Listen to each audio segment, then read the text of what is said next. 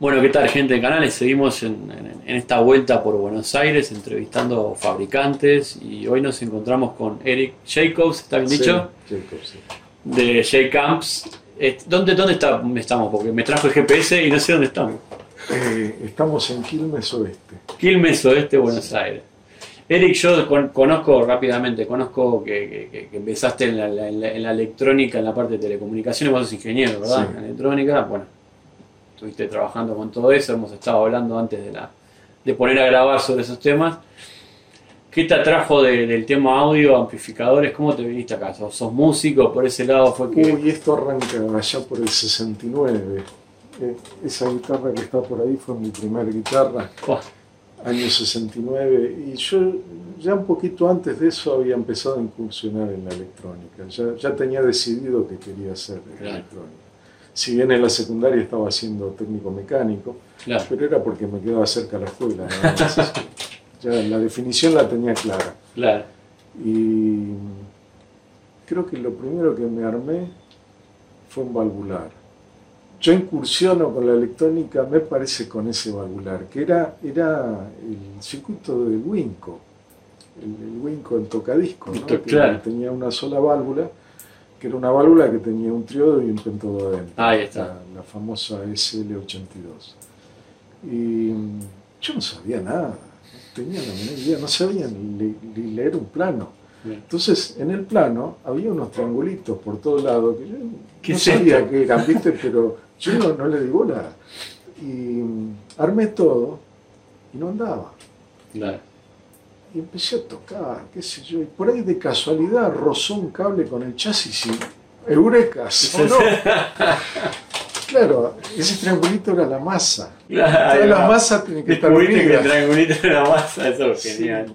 Este, pero te imaginas, yo estaba trabajando con 300 bolas ahí. Claro, yo, no, no, era una yo cosa- no tenía idea, ni siquiera del peligro tenía. Claro. Y con ese amplificador Sí. tendría, imaginas una sola válvula, 3, tres watts y medio cuando mucho. Claro, seguro. Yo hasta pasé música en bailes, ¿viste? Bailes muy chiquitos. Sí, sí, cosas ¿no? este, hacía de DJ con ese amplificador. este, cosa que te, te enseña incluso muchas cosas que empezás a sospechar ya desde ese momento Sí, y después entendés por qué son Claro. así, ¿no? claro. Este, después mi papá me regaló un circuito de un amplificador de 10 watts transistorizado. Claro. Y esa fue mi otra incursión Incursión. en transistorizado. Tampoco lo pude hacer andar. Armé todo, no andaba ni para atrás. Entonces, este, pero yo tenía 15 años. Y mm, me fui a un técnico, ¿viste? A preguntar. Lo mira. Toma, dale vuelta a todos los electrolíticos que ¿Y están qué acá". va a- Claro, yo lo interpreté como la batería donde el, el- el cortito era el negativo Claro. y, y era Estaba todo al revés. Y no te volaron, no te volaron No, no volaron. Lo, lo desarmé, lo volví a poner y ahí salió andando otra vez. Qué, bonito. Bueno, después eh, termino la secundaria, entro a la universidad este, y ya más o menos en tercer año empiezo con electrónica, con lo que me Ah. interesaba. Pero para ese entonces yo ya arreglaba televisores, arreglaba radios, armaba equipos de alta fidelidad eh, transistorizados.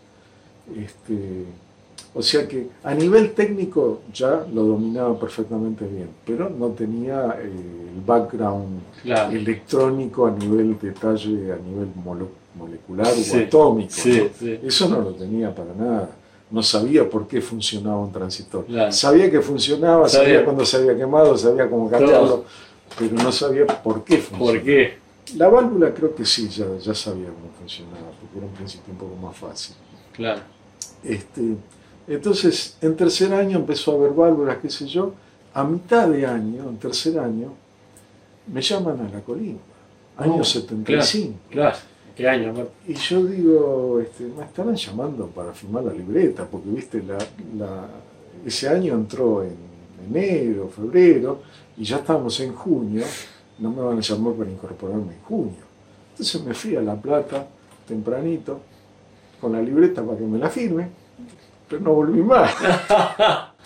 De ahí me cargaron a la camioneta y me llevaron no sé a dónde, porque no sabíamos a dónde íbamos. Claro. Éramos como cinco en, en- en la caja de una camioneta. Para cargar nafta en un lugar. Yo digo, ¿dónde estamos? Me dice, estamos en Atalaya. Me dice. Debemos estar yendo para Magdalena. Magdalena queda como a 100 kilómetros de acá, ¿no? Ah. Este, bien, bien en el campo Sí. ya. Este, y hay un penal y unos kilómetros más allá el regimiento de tanques. Y ahí fui a parar, al regimiento de tanques. Y, y bueno, por, un, por 45 días no volví. Claro. Ya en casa sospechaban que, que había quedado Que había quedado adentro. Sí. Este, y bueno, salí al año. Otra vez en junio, pero del otro año, Del otro año. 76. Volví a la facultad, no, no, che, quiero seguir con no, esto. a esta altura, ni siquiera me querían inscribir. Sí, sí. Bueno, tenía amigos adentro, así que logré al final que me inscribieran. Pero, ¿qué me encontré? Oh, sorpresa, válvulas ya no se enseñaba más. O sea que vi seis meses de válvula. Entonces, este, bueno, vuelvo a clases y ahí me empiezan con sí, porque la válvula es grande, es cara, es frágil, calienta, claro, consume mucho, claro. este, ruidosa. eh, en cambio, ahora tenemos estos cositos chiquititos así de plástico que Claro. son baratos, no se gastan. eh, Sí, sí. Era una maravilla, o sea, Claro. el otro ya está. Entonces Claro. quedó registrado ahí en mi cabeza que chao, válvulas. Que fue. no, claro. Entonces seguí toda mi vida ahí con, con este con que esto es lo, lo más maravilloso. Y claro, después mi vida siguió por microprocesadores, este, chips, Claro, todo para ese lado. todo para ese lado, salvo eh, unos equipos este, canadienses con los que tuve que trabajar, porque el primer trabajo que, que- cuando me recibo, el primer trabajo que tuve que hacer fue todas las instalaciones del aeropuerto de Resistencia. Claro. Eh, eran las instalaciones de comunicaciones, había este, antenas, Sí, radios de VHF, UHF, HF, todos los colores, todo tenía que, las consolas, hasta los, los relojes, los relojes que iban a Ah. la pared, todo estaba incluido en la, la licitación. Claro. Así que hacer circuitos analógicos, circuitos digitales, circuitos de potencia. Eso te dio un, un conocimiento enorme porque después, es decir, de ir de ahí, de, esa- de toda esa electrónica, esa complejidad que hablábamos también antes de la, de la grabación, ir a un equipo valvular, digo, que es una cosa electrónicamente sencilla. O- obsoleta. Claro, aparte, ¿no? Sí, sí. Y bueno, estos equipos canadienses de alta potencia que tenían, eran híbridos, o sea, Ah. tenían todas la- las placas de control digitales, ¿eh? Claro. digitales, digitales con CMOS ya en esa altura, Sí, y, este, y, y la etapa de potencia a válvula. claro. Y claro, hay probablemente en Estados Unidos o en Canadá eso funcionaba bien, pero Chaco es un lugar de muchísima tormenta eléctrica Ah, claro. y los campos de antena eran tan grandes, las antenas eran tan grandes que volaban Volaba esos todo. equipos, pero era, era, viste, me la pasaba reparando esos equipos Claro, claro. y volaban las partes de digital. Seguro, sí, la parte más. Vuela siempre en, en lo La más. parte CMOS era terrible. Sí, se No solo eso, había unos sapitos que se metían adentro de los equipos, No. orinaban arriba las placas, te hacían- De eso destrozo. era, era infernal. Bueno, con eso aprendí muchísimo. Este, y aprendí que no se puede compatibilizar las válvulas con lo- los semiconductores. O sea, son mundos que Sí, a- no, no van bien juntos. me da justo que lo mencionás yo. Bueno, ahora hago equipos todo el tiempo, lo- lo- hago algunas muestras para la gente para que vea cómo es por adentro un equipo y lo que está comprando. Porque cuando lo va a comprar uno, un músico no va a me desarmás el equipo y aparte no. Generalmente la gente no entiende mucho de la, de la electrónica, obviamente. que adentro. Y desarmando algunas marcas me encuentro. Me encuentro equipos valvulares, que obviamente 350, 450 voltios, y al lado SMD. Claro. Y, No, este, cuando tenés transiciones, picos de tensión así, que te- se te pueden filtrar hasta por emisión electromagnética, este, está mal, imagínate que está mal diseñado. un MOSFET lo tocas con los dedos y, Y, lo sí, y se lo quema. Bueno, incluso eh, trabajando después en esta misma empresa, yo tenía un guardapolvo, teníamos que usar guardapolvo blanco, un guardapolvo de nylon, y las sillas eran de plástico. Claro, Entonces cada vez que te parabas y sentabas, te cargabas. claro, Y, y esa carga son miles de volts, es una carga estática, pero son miles de volts. claro. Tocas una placa te querés matar. quemaste algo ya. Y bueno, son muchas cosas que uno va, va aprendiendo a lo largo de esto. Y durante ese tiempo me toca, eh, yo viajaba todos los días a Buenos Aires en, en un micro, en un charter, o sea que tenía mi asiento fijo ya reservado, pero cuadras antes subía un personaje con el cual veníamos charlando. Un señor mayor que yo, este, muy educado, audiófilo, Ah, no entendía nada de electrónica, pero fanático. pero audiófilo. Tenía un equipo dinamarqués. Y el tipo me hablaba, y me hablaba, y me hablaba, y me hablaba, y yo escuchaba, y ya la verdad que estaba un poco cansado. ¿Qué puede tener un valvular? ¿viste? Entonces me convence que vaya a la casa a escucharlo. Se me cayeron las medias. Yo lo que había puesto, le había puesto a la silla una colita rutera. Este, era un equipo que él me pasó un disco que yo conocía, que era un disco que yo tenía, un disco de Santana, Abraxas, Sí, está muy bien grabado. Y cuando lo escuché, yo estaba escuchando cosas que no había escuchado nunca. Claro, claro. Este, y ahí me hizo clic algo dentro de la cabeza. Digo, acá hay algo que no me dijeron. claro. ¿Qué es esto? Entonces empecé a escuchar más voces, porque ahí ya, eh, para esa altura, no, todavía no había empezado con esto, pero bueno, eh, en el 2000 viene el- la, crasi- la crisis Sí. del 2001 acá, y a mí me aguantaron tres o cuatro años más en la empresa donde estaba, pero era una empresa americana y dijeron, bueno, O sea, los quiero, los quiero Los queremos mucho, pero no da plata, chao. Este, cerraron directamente Argentina, claro. entonces nos echaron a todos. Y, ¿y ahora qué hago? este, entonces empecé mi primer emprendimiento que no tenía nada que ver con todo esto, que era hacer techos. Este techo lo hice yo, Mirá, el de la tremendo. casa también, o sea, todo hice Por ahí que empezaste después a hacer cajas y demás, pero ahora después vamos a, vamos a saber Claro. cómo haces. Entonces empecé primero con techos, con carpintería de obra y seguí así hasta la próxima crisis, que fue en el 2008, o sea, cuatro años Sí. de eso, y, y ahí se terminó el trabajo también con eso. Yo para esta altura ya venía navegando bastante en las redes, por los foros como el Musiquiatra y otros, y dije, bueno, vamos a probar por acá. Sí, sí. Parece que hay, Que hay mercado. este lado, ¿no? Este, y bueno, y ahí arranca J-Camps en, el- en el 2009. Ahí está. Y mm, empiezo diciendo, a ver, me acordé del, del SL82, ¿no? del, del Wii. Me entusiasmé con hacer un pedal con esa valvulita. Y entro a hacer pruebas y pruebas y no me gustaba, y no me gustaba, y no me gustaba. Y dije, no, a ver, voy a probar con push pull. Puse dos. Yo lo estaba probando single ended. Claro. No, no- era el sonido que, que yo tenía en el oído, ¿no? Por ahí otro le hubiera gustado ese sonido, pero no era lo que yo estaba buscando. Claro. Porque lo que yo estaba buscando era el sonido del plexi, básicamente. Claro. Este, hard rock, Led Zeppelin, Deep Sí. Purple. Ese era el sonido que yo tenía en el oído. Y mm, entonces terminé haciendo un plexi en escala.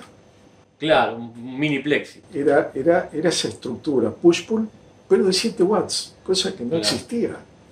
Porque a nadie se le ocurría hacer un equipo de baja potencia Claro. push-pull.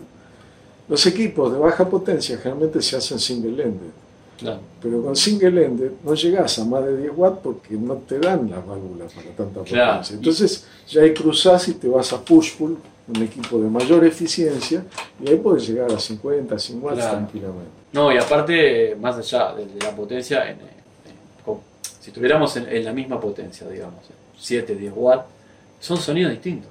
Claro, es lo que todo el mundo conoce como clase A. Claro. Y ahí viene, ahí viene Ay, la todo gente otra dice clase A se piensa que es mejor porque dice que es clase A, pero Bueno, no, gente. eso fue lo que distorsionó a la gente de marketing. O Claro. sea, ya había instalado empresas fabricando valvulares, muchísimas en Estados Unidos, porque arranca Fender, después arranca Marshall bueno. en, en Inglaterra, pero ya estaba Vox en Inglaterra, Claro.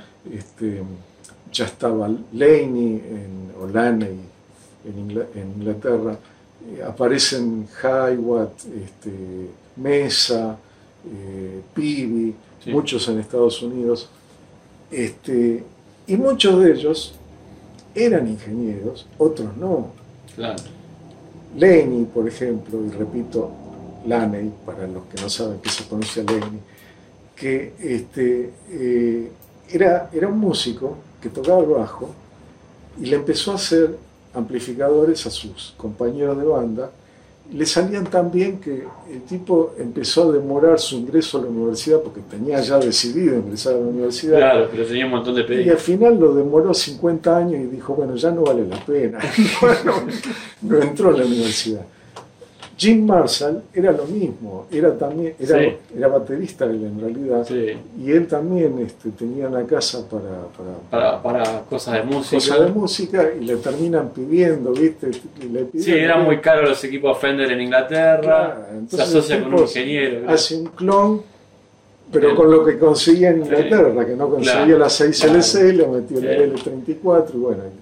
Y, y- y los músicos que le decían, pero dale, Jim, dale más rosca, dale más rosca. Seguro. Entonces, claro, tenía más ganancia además. Claro. Y bueno, eh, la cosa surge de esta mancomunión entre músicos y técnicos Exacto. que entendían un poco, pero en, en Estados Unidos ya eran, había ingenieros, o sea, estaban los de mesa que eran ingenieros, estaba Pibi que era ingeniero, Claro. que entendían un poco más. Pero cuando la cosa eh, evoluciona un poco más y crecen las empresas, ponen a gente de marketing que de todo esto no entendía nada. No entienden nada. Y creían que clase A era lo mejor, que clase AB era un poquito un peor, poquito menos. porque dentro de marketing están esas, esas Sí. clasificaciones también. Sí, hoy. Entonces mezclaron las cosas. Clase A, clase AB, no quiere decir bueno o malo, quiere decir un tipo de polarización, Claro. tanto de válvulas como de transistores, Claro. otro tipo de polarización. In- Inclusive si vamos al caso, el clase A aprovecha un 25% de la fuente. Eh, El clase A es muy malo en eficiencia, Claro. no puede sacar más que el 25%. O sea, la eficiencia es máxima 25% Claro. y mínima 25%, Claro. porque es fija. Lo uses o no lo uses, tiene un 25%. Y el hecho, claro, el hecho de ampli- de de amplificar todo, todo el ciclo de onda de otro sonido, porque no hay una distorsión de cruces, porque pasan otras cosas. Y, Porque que se un satura de otra forma, porque es asimétrico, entonces tiene un componente armónico distinto. Distinto. tiene el sonido particular.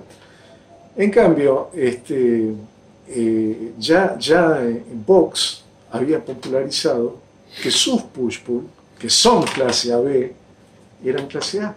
Entonces, en Estados Unidos empezaron a decir lo mismo.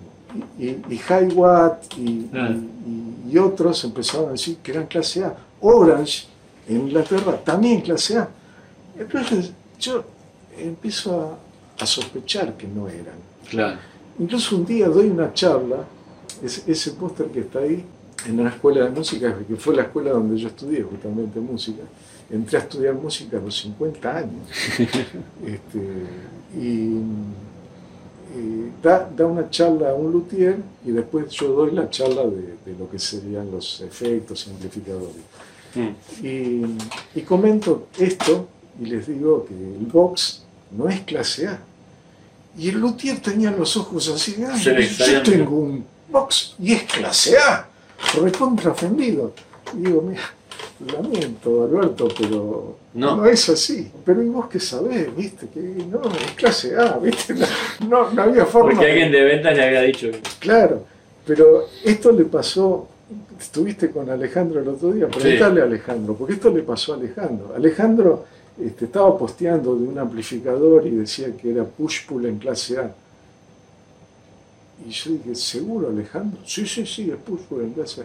Y se ve que mi comentario a él Le hizo le hizo ruido ahí. reflexionar, entonces fue y lo midió y él se dio cuenta que no era clase A. Entonces, y era un hardware.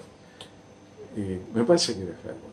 Y entonces se comunica con los ingenieros de Highwatt en Estados Unidos. Le manda un mail, están los mails copiados ahí en el psiquiatra para que los vean. Y les contesta el tipo este diciéndole, no, este, en realidad no nos preocupa lo que pasa en Argentina porque no tenemos prácticamente Sí, el mercado ahí. O sea, le cortaron el rostro. Alejandro se le puso la Ah, bueno. así, entonces le escribió al CEO directamente de, de, de. Digo Highwatt, pero por ahí me estoy equivocando. Pero me parece que era Highwatt. Y mm, este, le contesta al CEO diciendo, no, este, usted tiene razón, por favor. Disculpen, no. No, disculpen, no, si incluso esta persona que lo trató tan mal ya no pertenece a la compañía. Este, dice, lo que pasa es que esto viene de hace 30 años. Yo Claro. ni siquiera había nacido cuando entré en la compañía, esto ya estaba Claro. así, o sea que no, no podemos cambiarlo ya está.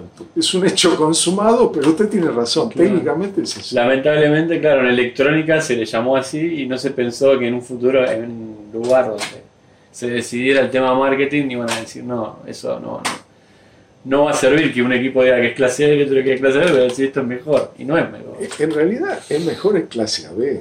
Sí, Este, porque digamos, de clase A pasaron a la clase B, que tenía lo que vos mencionaste, distorsión por cruce, porque Claro. una válvula no estaba conduciendo y deja de conducir esta y hasta que empieza a conducir la otra, Claro. queda un pedazo muerto ahí y esa es la distorsión por cruce. Claro. Entonces, este, eso suena horrible. la distorsión de cruce es fea. No, es- no es de las distorsiones lindas, No, es una distorsión que vos tocas y cuando la nota se va muriendo, es como... es, vela, es digo. espantoso. Sí. Este, y ocurre cuando las, las válvulas están mal polarizadas. Claro, claro, está mal polarizado, está mal ajustado. Entonces con el clase AB lo sacamos de ahí. O sea, el clase AB en realidad es un clase B ligeramente sacado de la clase B hacia la clase A para que deje de hacer esa distorsión por Claro. Pero es casi un clase B. Con muy poquitos décimas de volt no es clase B. Entonces este, logra una eficiencia de casi el 50%. No podemos hablar de una eficiencia fija, porque ahora sí depende de cuánto estás tocando. Claro. Cuando vos no estás tocando prácticamente no consume nada, y cuando tocas empieza a consumir. Y bueno, para amplificadores de alta potencia no, no puedes usar otra cosa que esa. No. Entonces, este, si, si vos querés este, mayor potencia, eh, tenés que ir a, a- a cosas más eficientes. Y eso es lo que les pasa a los bajistas. Claro. El bajista, ¿por qué necesita cinco veces más potencia que, que- que el guitarrista? Por los oídos humanos. Fíjense en la curva de Munson and Fletcher, que la, las hicieron estos Obvio. pobres flacos ya en el principio del siglo pasado prácticamente. Y ahí descubrieron que somos básicamente sordos para los graves. Claro. Entonces hay que darle Hay que darle más a lo grave. Entonces, este, ¿cómo hacemos para hacer un equipo de 500 watts que sea eficiente?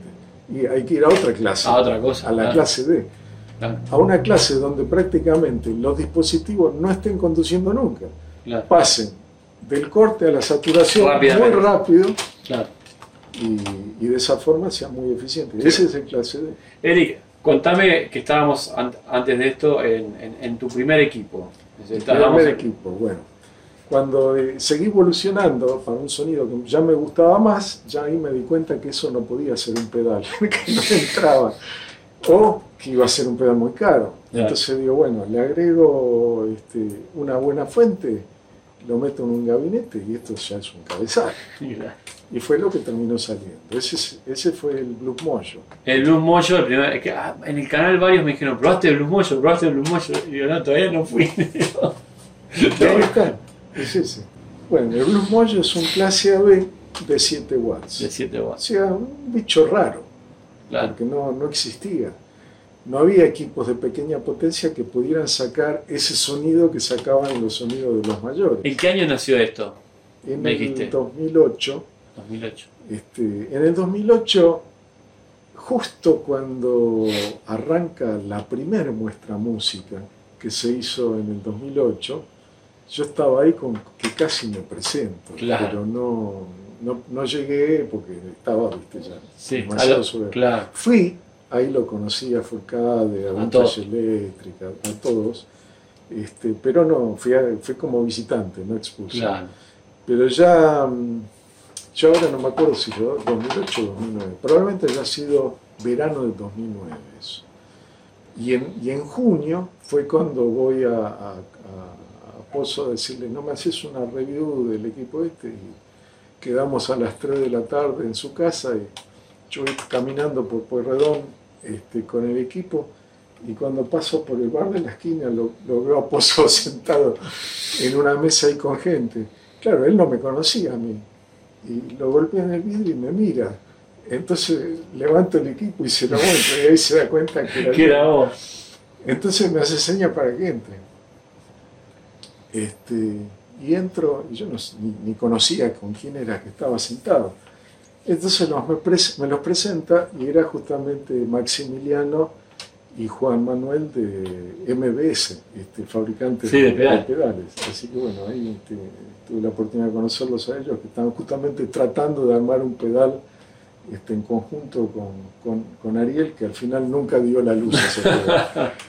Este, bueno, y ahí le dejé el equipo y esa misma noche, porque quedamos, bueno, lo pruebo y te cuento cómo anduvo Claro. y, y si, si anduvo bien, lo subimos claro. y qué sé yo. Pero quedamos en que, viste, con mi aprobación. Yo vuelvo a casa a la noche, ya, Ya, ya estaba arriba. todo. les, les- les encantó y lo, lo habían subido. Qué genial. Y bueno, ese mismo equipo después tuvo versiones y mejoras y qué sé yo. Vos agarraste una, una etapa justo en la cual se empezó a reducir la potencia de los equipos de guitarra. Así, bueno, ¿para qué voy a agarrar un equipo de 100 watts o de. Bueno, sí, por ahí. Es que la, la cosa, ¿sabes voy a poner volumen en 3. ¿Sabes cómo evolucionó? Evolucionó porque, por ejemplo, cuando, cuando los Beatles estaban No PA. la, la primera gira a Estados Unidos, no había PA. Claro. Y ellos en el Madison Square Garden estaban tocando con los Vox. No se escuchaban ni Nada. ellos arriba del Claro, Entre los griteríos y todo. Les habían armado un ring a- a- arriba del, del- del campo y, Claro. y con el griterío ni ellos podían escucharse. Un poco- un- unos años más tarde, este, estaba tocando, por ejemplo, Van Halen. Con Van Halen tengo dos y una es previa. Vos recordame, así yo no pierdo la, el Sí. hilo, pero voy a empezar con la previa. Van. Halen era un chico, este, pero ya se estaba haciendo conocido. Y, y él estaba tocando en Estados Unidos y Marshall decidió que, que era un cliente que le gustaría tener. Entonces le mandó un equipito para, para Estados Unidos. Y Van Halen, Eddie recibe el equipo y dice, está bueno, vamos a probarlo. Vamos, Lo bro. enchufa, empieza a probar. Qué raro, este, este equipo no, no suena. Lo pone al palo, ¿viste? Sonaba y tenía un sonido que a él le gustaba, un sonido oscuro, pero se da cuenta que no está sonando como tenía que sonar. Entonces lo lleva un técnico, le dice, "Eddie, este equipo es inglés, allá tienen 240 volts, nosotros tenemos 120. ¡No! tenía en placa, tenía nada, Claro, mucho No menos. solo que no está llegando a la tensión de placa, los filamentos están ahí, Están a- apenas, se apenas se prenden. prende la. Entonces, este, oh, ¿y, y qué tengo que hacer? No, tenés que poner un transformador de 200, cu- de 220, de 120 a 240. Ah, pero así va a sonar como suena en Inglaterra, claro. Y si quiero que, que suene intermedio, y ahí tenés que agarrar un variac, tenés que agarrar un variac potente para que se ba- banque la potencia que consume Sí, este claro. equipo. Entonces vos ahí podés regular desde cero hasta, Lo hasta que quieras. lo que, lo que vos quieras. Ah, buenísimo. Entonces fue y se consiguió el variac y empezó a jugar. Y ahí encontró donde le gustaba. Y ese es lo que se conoce como el brown sound, el sonido de Van Halen. Puso cinta para que no se le corriera ahí. Este, Con menos tensión de la de lo claro, que es una tensión intermedia. Está- Intermedia. Está, este, digamos, restringido un poco el equipo. Claro.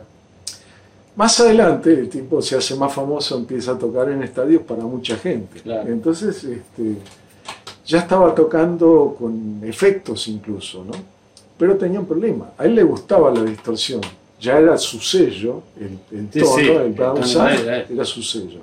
Pero él estaba usando efectos y claro, como la distorsión salía de la etapa potencia, si él metía Un delay. reverb, Ahí ni loop de efecto, ¿no? Ahí no, tenés. No, existía todavía, no existía el loop de efecto porque. Pero ni siquiera, claro, ni siquiera estamos saturando mucho la etapa de salida. Entonces vuelve al técnico otra vez y dice, ¿y cómo hacemos? ¿Cómo puedo meter mis efectos y que suenen bien? El técnico pues, déjame que lo pienso.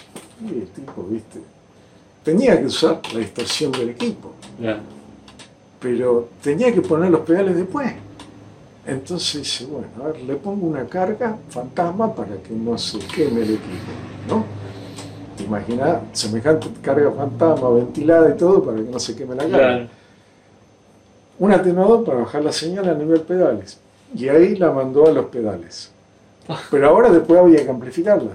Y para ese entonces él estaba tocando para tanta gente. No había PA, necesitaba realmente más Claro. potencia. Pero había otro problema. Los parlantes no eran muy potentes tampoco. Había parlantes, por ejemplo, el Greenback, Claro, 25 watts. Claro, seguro. Entonces el tipo se consigue un amplificador de 700 watts, transistorizado, MOSFET, y había que ponerle parlante como para 800 watts. Por eso esas paredes De cajas. cajas, Claro. para bancarse la potencia de este terrible amplificador. Qué bestia. Porque 800 watts más la distorsión, o sea que Claro. había que prever incluso para 1200 watts, una cosa así. Claro, pues está Por trabajando eso todo el tantos parlantes, tantas cajas. Y ahí nace esta arquitectura de pre-loop y potencia. Claro. Entonces los fabricantes dicen, no, todo esto hay que meterlo en una sola caja y ahí nace la amplificación. Pero hay una cuestión, que ahora la- el pre en la potencia ya no era el sonido de la clase AB saturada, era el sonido de la clase A saturada. Claro. Y todos los pre son Sí, clase A. todos clase A. Todo lo que pasa en el previo, todo por las 12X7, vamos a nombrarlo. Entonces, este, Todo clase A. Marshall se dio cuenta y ahí sacó el JCM 900 justamente para eso. Porque dice, bueno, ¿cómo hago para sacar en el pre la saturación de la potencia? Mete un par de Me- dedos. Metió un par de dedos. Básicamente, para que la gente entienda, un JSM 900 es un equipo que tiene un pedal adentro. digamos. Claro, Un doble clipeo ahí de Dios en el medio. claro.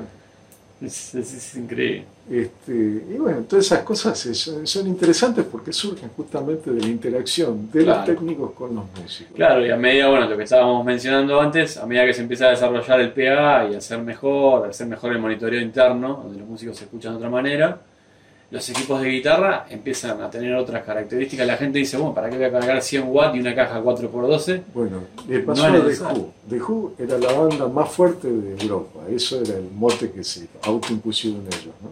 Entonces usaban, ellos tenían una- un amplificador de 1000 watts, ¿no?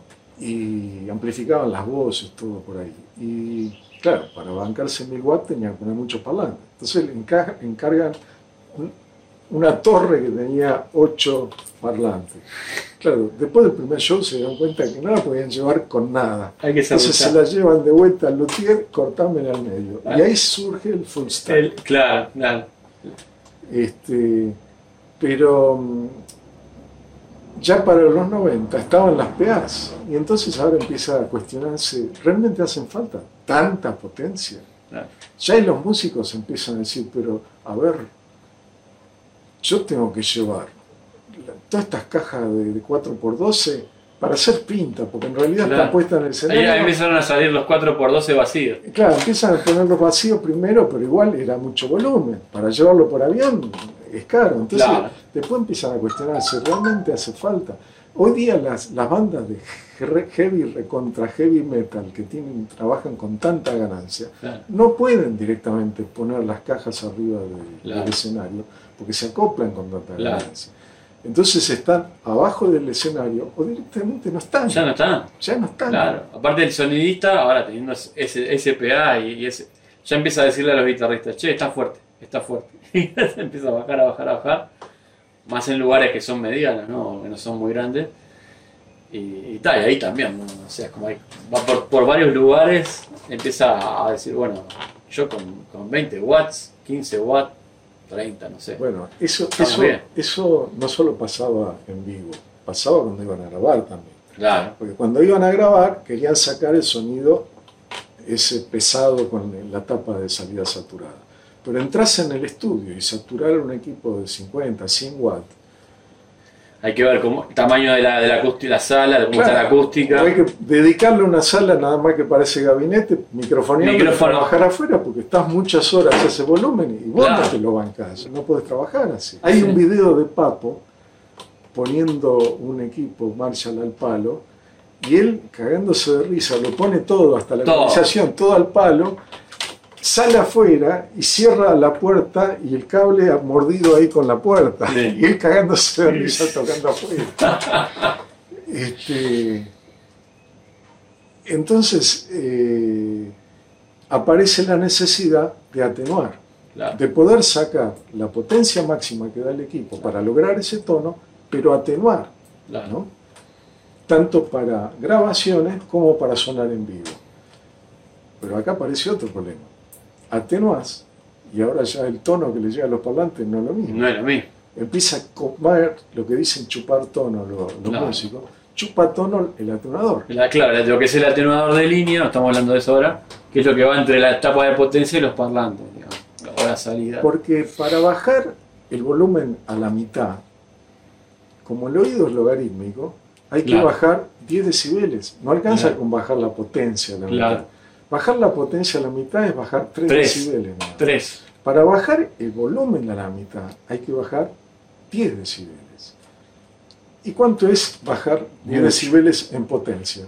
Es bajarlo a la décima parte. Claro. O sea que si yo tengo 100 watts, lo tengo que bajar a 10 watts. Entonces no tenía más lógica usar un amplificador de 15 que poner un amplificador de 100 para atenuar el 90% de la potencia, Sí, sí, sí, y- para que llegue nada más y- que el 10 Y mi- el tono to- totalmente alterado. claro, y microfonear un solo parlante porque va a estar cargando, a veces cargaban sobre cuatro y Bueno, microfoneas uno. de eso se dio cuenta Led Zeppelin, Jeff Beck, la- esa onda de los Yardbirds, los descendientes de los Yardbirds, que eran justamente Jeff Beck, Jimmy Page, Eric Clapton, Eric, todos ellos tocaron a los Yardbirds.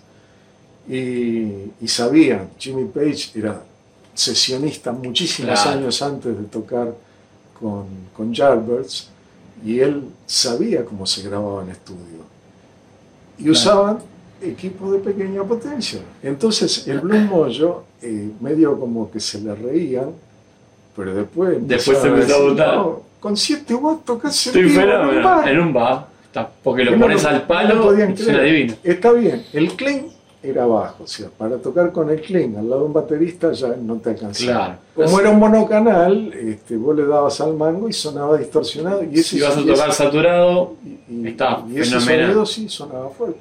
Incluso sonaba tan fuerte que yo le tuve que poner un atenuador. El Blue Mojo de 7 watts tiene un atenuador por 10, 10 dB, que eso atenúa de, ce- de 7 a 0,7 watts, claro. y por 20, o sea, Ah. 0,07 watts. Sí, sí, sí. Y un cliente me dice, mira, yo toco en el primer piso, con el atenuador puesto en 20, y me escuchan en la vereda abajo. Y eso no es por el equipo, es por el oído humano. Claro. El oído humano logarítmico Claro. que logra eso. No, y aparte es muy sensible a las frecuencias de la guitarra específicamente, que es lo que hablábamos hoy al principio. El, el decibel se inventó justamente por cómo es el, el- el oído humano. Claro. Porque si tuviéramos que usar en veces, como usamos para otras categorías, por ejemplo, Sí, sí, como usamos la potencia. Claro, si si usamos eh, en veces eh, el rango dinámico del, del oído, estamos hablando de un 1 y 12 ceros. Claro. ¿eh? Un millón son 6 ceros. Sí, otro uno por millón, 10 a la 12. 1 por 10 a la 12. Por eso justamente le haces el logaritmo, el 12 lo pasas a, abajo y te queda un bel. Pero un bel era grande, Claro. entonces tomaron la décima parte del bel y ese es el Y ahí decibel. se, hizo el decir. Contame, Eric, después de. Bueno, tuvo una gran aceptación, como me estabas explicando. Sí, El- el el- Mojo tiene una, una aceptación. ¿Es el equipo que, es el equipo que sale, que sale más, que vos vendes más de lo que estás No, fabricando? porque lo descontinué. Ah, perdón que no me informé. Lo descontinué ¿Por qué? en el 2013. O sea, se vendió durante cinco años nada más. Mira. ¿Por qué? Porque yo usaba válvulas NOS. Ah, claro. Y empecé con las válvulas NOS eh, nacionales. O sea que era un equipo, fíjate qué integración nacional que, que tenía. Las válvulas eran nacionales, gabinete chasis, parlante Todo. nacional, transformadores nacionales. O sea que no usaba nacional potenciómetros, resistencias y capacitores que durante muchos años en, en la Argentina se fabricaron, porque acá estaba SIG Majory que hacía transistores, resistencia, eh, potenciómetros. Lo podría haber hecho perfectamente 100% nacional Claro. a ese equipo. O sea que lo discontinuaste en función de que se te acabaron las válvulas NOS. No, ¿O no? no fue por eso. Contame. Este, cuando se me terminan las, las mini watt, las mini watt era una subsidiaria de Philips que fabricaba tanto en Argentina como en Brasil. Sí. Usé todas las, todas las argentinas que había, usé algunas brasileras. Cuando se me terminaron, empecé a usar no mini watt, usé National, usé, este, ya ni me acuerdo las marcas, este, de, de todos orígenes, hasta japonesas. Este, probé unas chinas, nunca las usé porque eran inusables. Pero después me consiguieron unas rusas. Y dije, voy a probar las rusas. Divino. Una joya. Trajeron un paquete, 50 válvulas rusas, NOS del año 79. Claro. La caja era de cartón. Imagínate una caja De aquella 40, 40 años, 45 años guardada, ¿no? Vamos, vamos a hacer el paréntesis. NOS se llama es, es New Old Stock, ¿no? O sea, New Stock. Estamos hablando de elementos de aquella época, de los 60, 70, que Que nunca se usaron. Quedaron en la estantería. Stocks que quedaron ahí que están nuevos al día de hoy. Ta, ahora Entonces, contigo. la válvula estaba nueva, pero la caja era un papiro, o sea, la, la abrías y se deshacía. Y adentro estaba la explicación, y lo agarrabas, era un papiro, debe haber quedado por ahí, pero era para hacer un cuadrito, porque todo escrito en ruso, no se entendía Claro, nada, no. y encima tenía manchas de humedad, ¿viste? Era, era- era algo especial. Este, bueno, las pruebas, la- las 50 válvulas funcionaron todas, una maravilla. Claro. Ahí nomás encargué 50 válvulas más. Este, me llegan las nuevas 50 válvulas, lo mismo, una caja igual, la abro, muy entusiasmado, las entro a probar, una porquería. Microfónicas, válvulas que vos las ponías en el equipo sin, sin enchufar la guitarra, le dabas un poco de volumen y se acoplaba con el ruido del, del- del propio, propio equipo. Se estás tirando, estás tirando abajo el mito de que todas las válvulas viejas están todas buenísimas. No, porque ahí yo empecé a sospechar. Nos, nos, a ver, quedaron en el stock. ¿Por qué? Porque no la vendieron, porque se las rechazó alguno, Claro. porque ellos mismos las probaban, dijeron, bueno, no, no sirven, pongámosla acá y quedaron Claro. ahí. Y ahora nos la están vendiendo como new stock A un montón de a un plata. montón de plata y en realidad son válvulas falladas. Claro. O, o que tienen alguna cosa, algún detalle, o alguna capaz que entre 10 hay 2, 3 que están buenas, pero hay que estar midiéndolas y Bueno, todo. que no pasó, entre las 50 algunas rescaté. Claro. Entonces tenía que entregar equipos y las entregué con eso. Claro, Pero al poco tiempo fallaron. claro. Y el equipo me volvía. ¿Y, y qué, le, qué, qué le reemplazo? No solo eso, que yo me tengo que hacer cargo de la ida y vuelta del equipo, un equipo que falló, Claro. llegó fallado, digamos. Claro, sí, te entiendo. Entonces yo digo, si yo sigo así, quiebro. Claro. Y ahí fue el cambio que. que- Entonces dije, paramos con esto hasta que le encuentre una solución ¿Y cuál fue? de Riffer. Ahora lo vamos a mostrar. Bueno, ahí sale. Ahí, ahí es donde yo, Claro. digamos, ¿vos vos sabés cómo se inventó el transistor? En el año 30 y pico eh, había un, un científico americano de los laboratorios Bell que empezó a trabajar, era Shockley. Y mm, Hubo un problema bárbaro con eso, las patentes, unas peleas bárbaras hubo con el tema del transistor. Yo leí un vi un documental hace poco. Bueno, el, el tema es que, imagínate que eh, para fines de los, de, de los 30, años 39, por ahí, ya, ya la cosa se estaba armando fea en Europa y Estados Unidos lo estaban viendo. Entonces decían, acá tenemos que, ¿viste? Claro. armarnos y a lo del laboratorio, le- ¿viste? Sí, sí. Avivaron el fuego, ¿viste? Vamos, métanle. Métanle con esto. Entonces, este, a los tipos los metieron en un cuartito, le pasaban comida por abajo de la puerta. Y chao, grillete y ponete la bola. Y este, en realidad no llegaron a tiempo. Yo ahora no me acuerdo bien la fecha, pero Sí, yo lo vi eso y no, no me ahora no me me, acuerdo. me parece que fue en el 57. Sí, en el 57. No, perdón. En el 56 le dan el premio Nobel a los tres científicos. Y debe haber sido más o menos por el 52, por ahí que lo sacaron. Este, eh, a mí me pasó más o menos lo mismo. Es decir, imagínate que tu producto estrella, de golpe vos Sí, y yo no es que yo tenía alternativa, porque yo no- tenía otro trabajo, yo Claro. era nada más que esto. claro, Y tenía dos hijos en la universidad. claro. Este, o sea que estaba jodido. Claro, tengo que hacer algo. Este, entonces eh, empecé a, recopilar todo lo que mi cabeza había acumulado con los años, el tema de...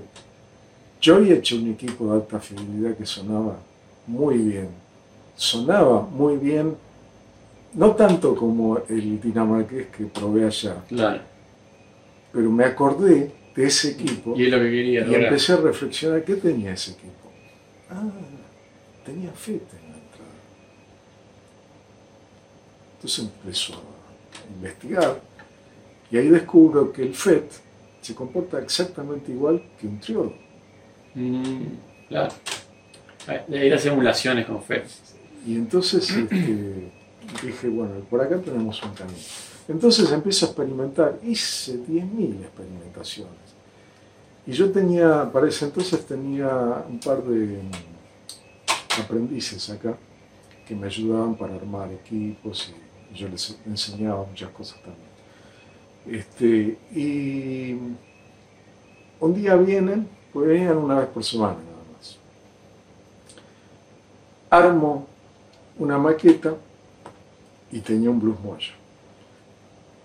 Se los pruebo con la misma guitarra, con el mismo par- parlante, pero ellos no sabían cuál de los dos yo estaba usando, porque los puse en un switcher, yo Claro. pisaba el switch, pero ellos no sabían de dónde salía el sonido. Claro. Entonces digo, este equipo ustedes lo han escuchado mil veces, porque es el blues mojo. Claro. Este otro equipo no saben cuál es, pero díganme cuál es el blues mojo. No supieron decírmelo. Yo dije, bueno, listo, ya Es esto. Muy bien, es por acá. Y yo tengo que usar oídos jóvenes porque yo ya sabía que yo hay cosas que no oigo. Claro. Me pasó con otro cliente. Le vendo una fuente y a los días vuelve y me dice, Eric, la fuente me mete un armónico.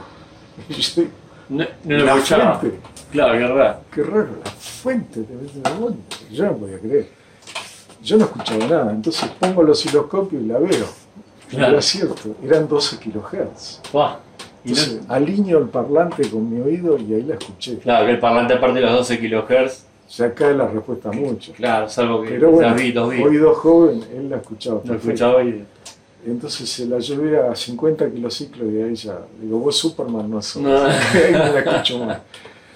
Este, pero ahí, digamos, fue en mi cara, vos, no, hay cosas que ya Claro, está bueno que, que, otras, que otros como oídos. cuando uno genera distorsión, hay muchos armónicos arriba, yo necesito de la ayuda de los demás para Claro. que me digan si lo están Ese escuchando. feedback bien. está buenísimo. Lo Sí. hemos hablado con toda la gente que vengo entrevistando antes, la, la importancia de eso. O sea, más allá de la, la experiencia que vos puedas tener, que es mucha, eh, el hecho de ese, ¿no? de, de- de que otro músico escuche y te, te diga, bueno, esto me pareció, esto, lo otro, y, y la prueba que estabas diciendo, ¿no? Eh, Bueno, esto, me- esto no sé no sé cuál es cuál. Es cuál.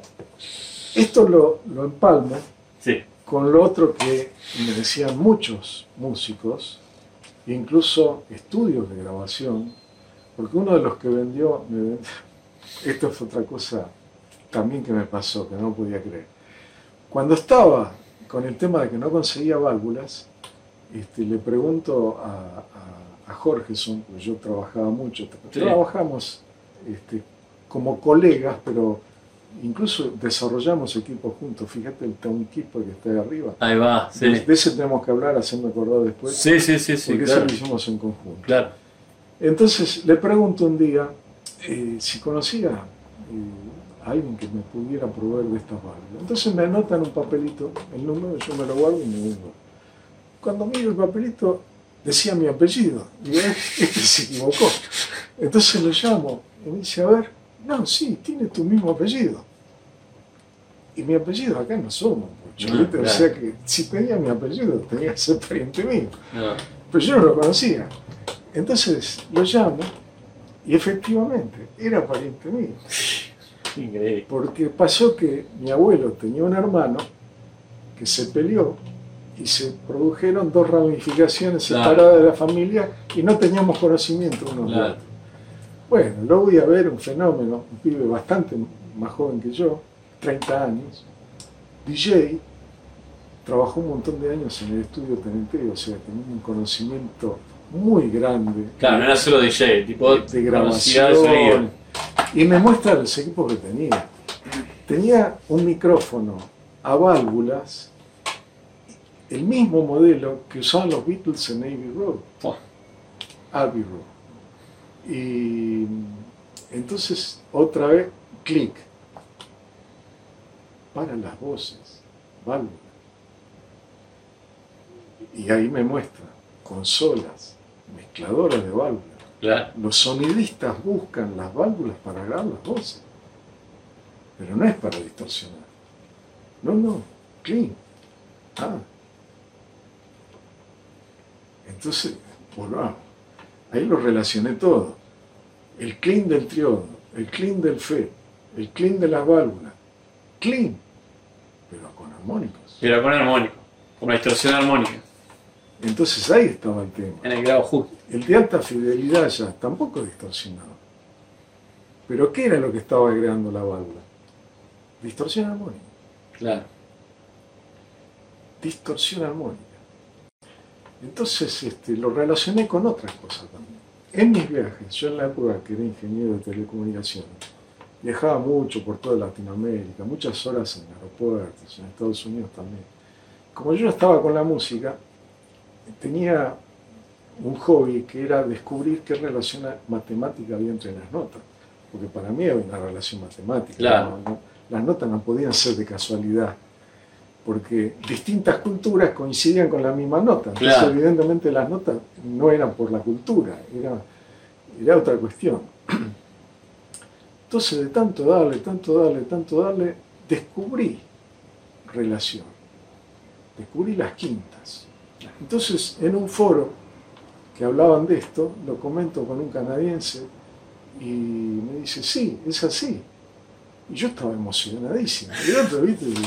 Ya, eh, ¿Cómo no, no sabías esto? No descubriste nada. Los chinos lo descubrieron hace 3.000 años. Oh, ops, dije yo. Bueno, pero igual, viste, está bien. Entonces confirmaba que, que era así, que tenía razón. Claro. Entonces, este, ahí descubrí que lo que generaba la válvula justamente no era solo las quintas, generaba la segunda, la tercera, la cuarta, la quinta, la sexta. Todos todo. armónicos pares. No, yo dije tercera, dije quinta, son impares. Ah, Los pares y las impares, claro. todas generan. Hacerle un análisis de espectro valvular. Ese cuento de las pares y de Sí. las impares es un cuento que dijo un animal que a los pocos días se lo rebatieron Claro. diciendo, no, estás diciendo barrabasada, Claro. Y quedó tan instalado que al día de hoy lo siguen repitiendo. Ah, Y era una barrabasada en el 1930 y pico cuando lo dijo. claro. El tipo lo que hizo fue probar tres modelos de, de amplificadores. Mm. Este, eran todos preamplificadores, o sea que solamente estaba analizando clase, Clase A. y analizó tres valvulares con un transistorizado. Pero no servía esa prueba, Claro. Porque lo que él descubrió era particularidades de esos esquemáticos, esos, nada claro. más. La conclusión que él llegó es la misma conclusión de ese científico que le enseña a una araña a caminar. La entrena para que camine. Entonces le dice caminar y la araña camina. Entonces le arranca una pata. Le dice caminar y la araña camina. Claro, Sigue así hasta que no le quedan patas. claro. Le dice caminar y no camina más. Conclusión. Araña sin patas se vuelve sorda. Claro. bueno, es. O sea, las conclusiones que sacas pueden estar totalmente erradas. Claro, claro. Este sacó una conclusión errada, la publicó y hasta el día de hoy todo el mundo dice, sí, no, porque la válvula, la- la- las, las armónicas impares y, y- y la onda cuadrada que lo único que genera son las armónicas impares. No, no, error, no es así. Claro. Sí enteros, múltiplos enteros sí. Enteros sí, porque justamente las armónicas son los números enteros. Exacto. Los números enteros positivos. Claro. Porque si no ahí sí, no estaría buena la distorsión. O sí. Ahí estamos en un tema espinoso. ¿Cuándo está buena la distorsión y cuándo está mala la distorsión? ¿Qué distorsión? Claro, claro. Porque al fin y al cabo la distorsión armónica es distorsión. Seguro, seguro. Entonces, todos los hi-fiers desde aquella época vienen rompiéndose el bocho para que el amplificador sea totalmente lineal. lineal, y plano y no genere ninguna armónica. Y resulta que la pifiaron. Claro. Suena más lindo cuando Cuando tiene la distorsión armónica, que aparte hoy en día en los estudios de grabación que tienen ¿no? una tecnología más moderna, no sé qué, no sé cuánto, todo lineal, todo lineal, todo lineal, y cuando van al máster, vamos a poner un excitador, ¿no? Un aural o una... Y ahí le están agregando armónicos, básicamente, al final. Y lo más lindo es que después este, no era la distorsión armónica de la válvula nada más. Era de la alineabilidad de algunos componentes con la alta tensión, más la linealidad del trafo de salida, Claro. más el SAC de la fuente, más mil cosas distorsionan. No es la válvula sola lo, lo que distorsiona. El transformador de salida tiene es una importancia en, en- el amplificador. Es, ¿Y el parlante? Claro, sí, sí, obviamente, estamos hablando del, del- hasta el parlante. el No, parlante es incluso- ni hablar. el parlante. Claro. En el box, un día me llama un tipo de Mar del Plata. dice, Eddie, yo tengo un box. Lo compré, es un box inglés. Es el mismo que usaba Brian May. Le puse los Alnico Blue y no saco el mismo tono. Hasta toco con el- el- la moneda. Fabricación, material. ¿Y dónde tocas? En mi pieza. ¿Dónde vivís? En un departamento. Olvídate. No podés. Claro, ¿Por qué? Porque Brian May lo ponía al palo el claro, para sacarlo prácticamente de sus límites al pobre Alnico Blue. claro. El secreto del Alnico no es que es un gran magneto, No, es resiliente, es decir, el tipo, cuando vos le pones un, un magnetismo a la bobina que incluso supera el magnetismo de- del propio imán del parlante, es como el que le está doblando el codo claro. y el parlante mismo empieza a distorsionar. Y, o sea, y esa distorsión que, Genera armónicas, Claro. pares o impares. Genera de todo. De todo, claro. Yo la medí, no te estoy hablando de cuentos. Agarré y Sí, me sí, tomé sí. el trabajo de Me medir en clase A, en clase B, en clase AB. A ver, ¿dónde están las armónicas? Hay armónica, pero por todos lados. Claro. Y encontré cosas interesantísimas. Por ejemplo, en determinadas condiciones se bate. Y eso ya algunos músicos lo habían descubierto. Yo se lo oí decir a Huff en una interview que le hizo este, Diego Mirraji. Se baten los 50 ciclos con las armónicas. Y en determinadas condiciones, solo con las armónicas pares. Y no con las impares. Claro. Y ahí dije, ¿será porque es push-pull? Por, ¿viste? El efecto ese del equilibrio de las ramas salir. Entonces empecé a probar y no. Con transistorizado sin transformador lo hacía también. Y eso no es. ¿Qué será? Este, y hace poco di una charla en la Universidad de Quilmes y los mostré los gráficos y se los comenté. Y había uno que era sonidista y ya lo había notado él también. Sí, son batidos con la fuente. Me confirmó que eran batidos con los 50 ciclos. Porque aparece la, la- la- armónica acá y dos bancas laterales al lado, que están distanciadas 50 ciclos justamente. Claro. O sea que son batidos de todas estas armónicas con los 50 ciclos, pero solo aparecían las pares. no en las impares. ¿Qué ocurre? Cuando vos haces una distorsión muy fuerte, llegás al límite de que la onda es cuadrada. Sí. Si yo por serie de Fourier descompongo una onda cuadrada perfecta, solamente van a aparecer impares. Es así. O sea que yo lo comprobé al revés. Claro. Agarré un Excel y sumé un montón de armónicas impares, las vas dibujando, Y te, te, le das el coeficiente adecuado a cada una y le das la fase adecuada a cada una. Porque es muy importante la fase. Sí, No vale si la fase está al revés. claro. Te aparece la onda cuadrada. Ah, qué interesante, dije yo. ¿Y cómo es la onda de la guitarra? Entonces ahí empecé a descomponer a la onda de la guitarra. Sí, Si vos agarras la onda de la guitarra y pulsás, vos pulsás acá, sí, no pulsás acá, en el medio de la cuerda. sí. Claro. La onda es distinta si Es vos distinta, pulsás acá que si vos pulsás acá. Curiosamente, si pulsás acá, a la misma distancia de la cejilla que si estabas pulsando el puente, se repite la misma onda, pero al revés. Claro. Ah, mira. Invertido. Interesante. ¡Ah! ¡Qué interesante! dije yo. Quiere decir que la onda de la guitarra es asimétrica, Sí. pero de una fase determinada. Porque todos los músicos pulsan acá, ¿no? Nadie pulsa acá. Claro. Salvo algunos que hacen tap, hacen cosas raras. ¿eh? Pero en general, En general, Pulsan to- hacia todos el puente. pulsan cerca del puente. claro. Y más los bajistas todavía. Sí. Entonces dije, pero claro, la onda es asimétrica y el clase A es asimétrico. Pero, ¿y qué pasa si pongo la onda al revés? No suena igual. Claro. Ah. ¿Y alguien se fijó la fase de los equipos? Nada. Nada. Que yo sepa, ninguno vi. He visto, por ejemplo, en consolas donde vos puedes invertir la Invertir fase. la fase como en un programa software. cuando ¿no? tenés un, un acople, Claro. vas a ver si invirtiendo. O desfasás el micro del tacho, el micro de combo atrás. Claro. cosas. Pero no vi nadie que invierta la fase o de un pedal. o Eh, de- eh, eh, claro. es- Vos sabés que hay pedales que invierten la fase y hay pedales que no. Mirá. No, no lo investigué eso.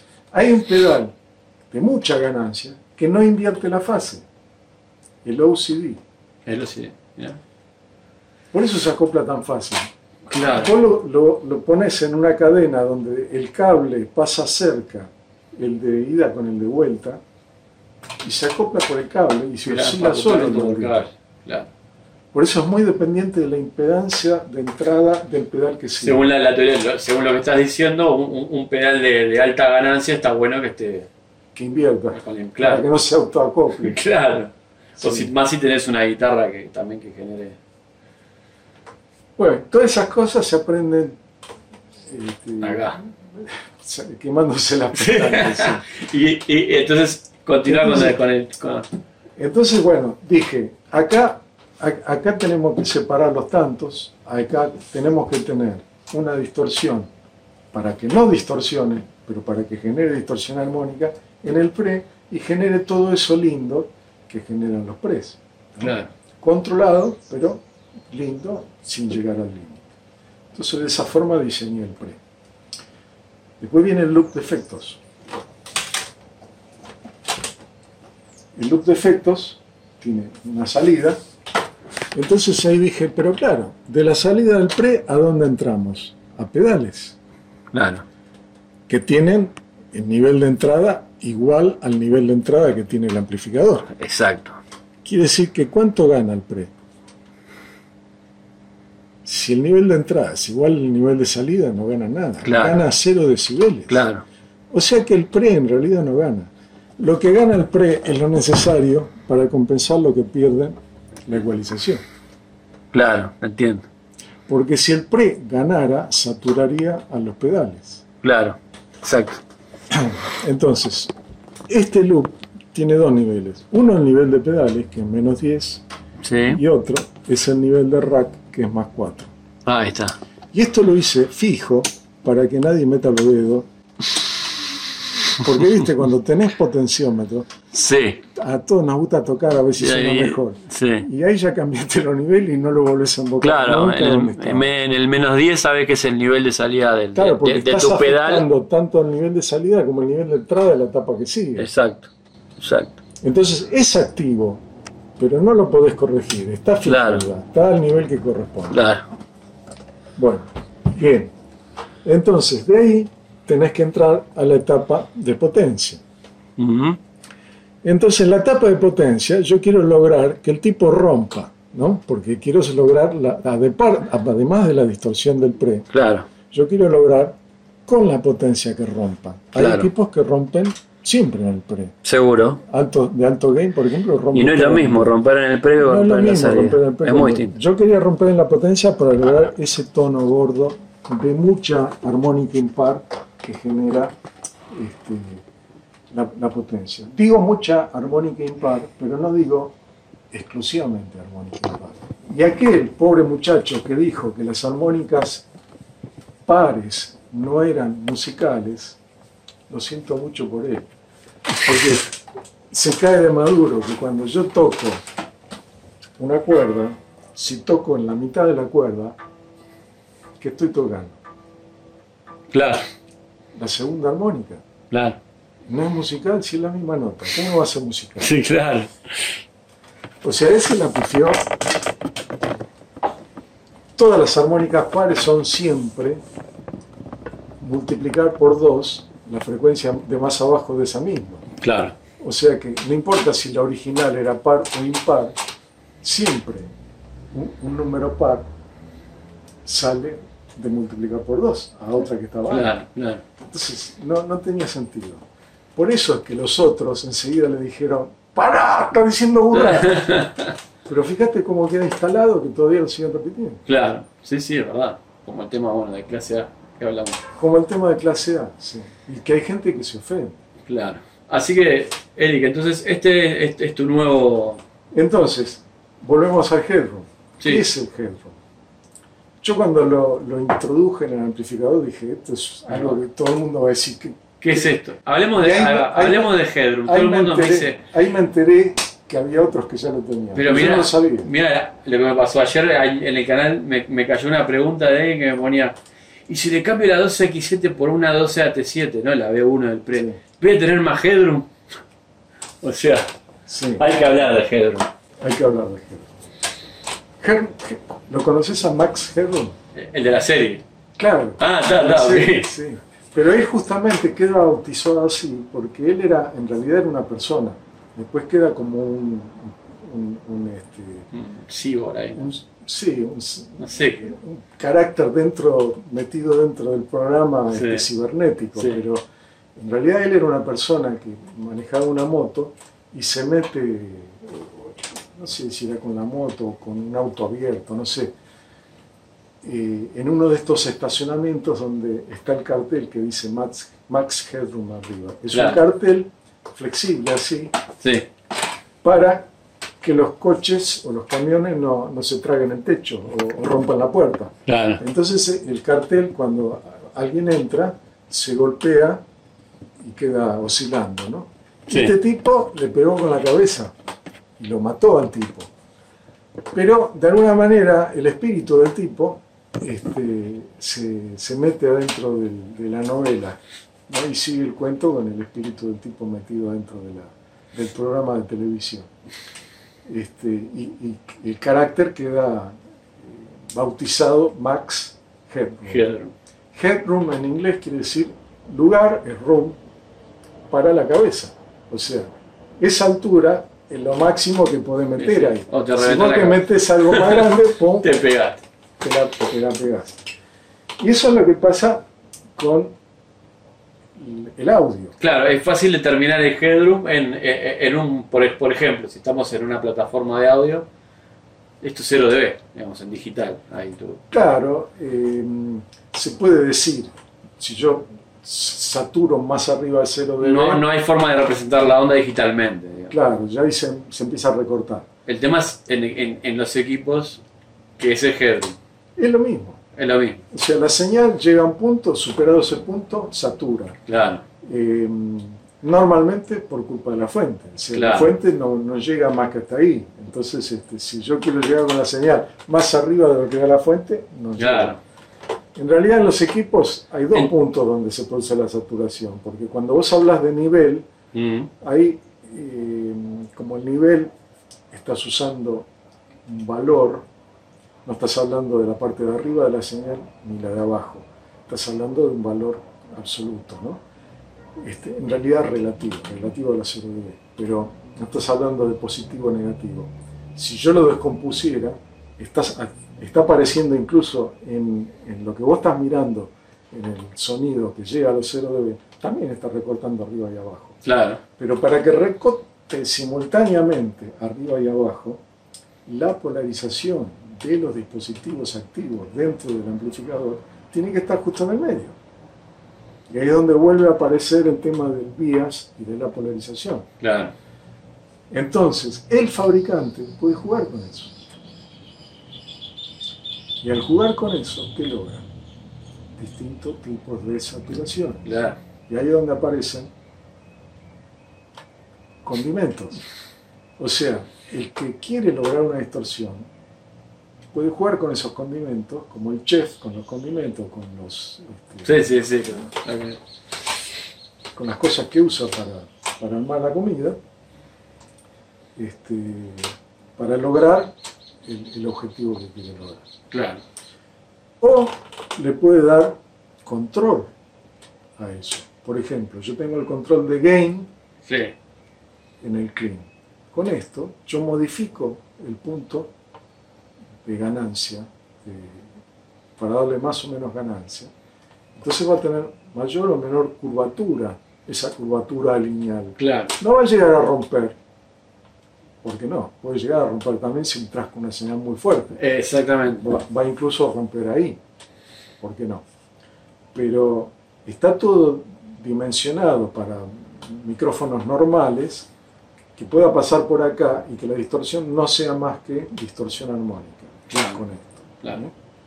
Pero esta distorsión armónica que está acá, como está en un pre que está antes del pre, sigue estando presente cuando estás en el sucio también.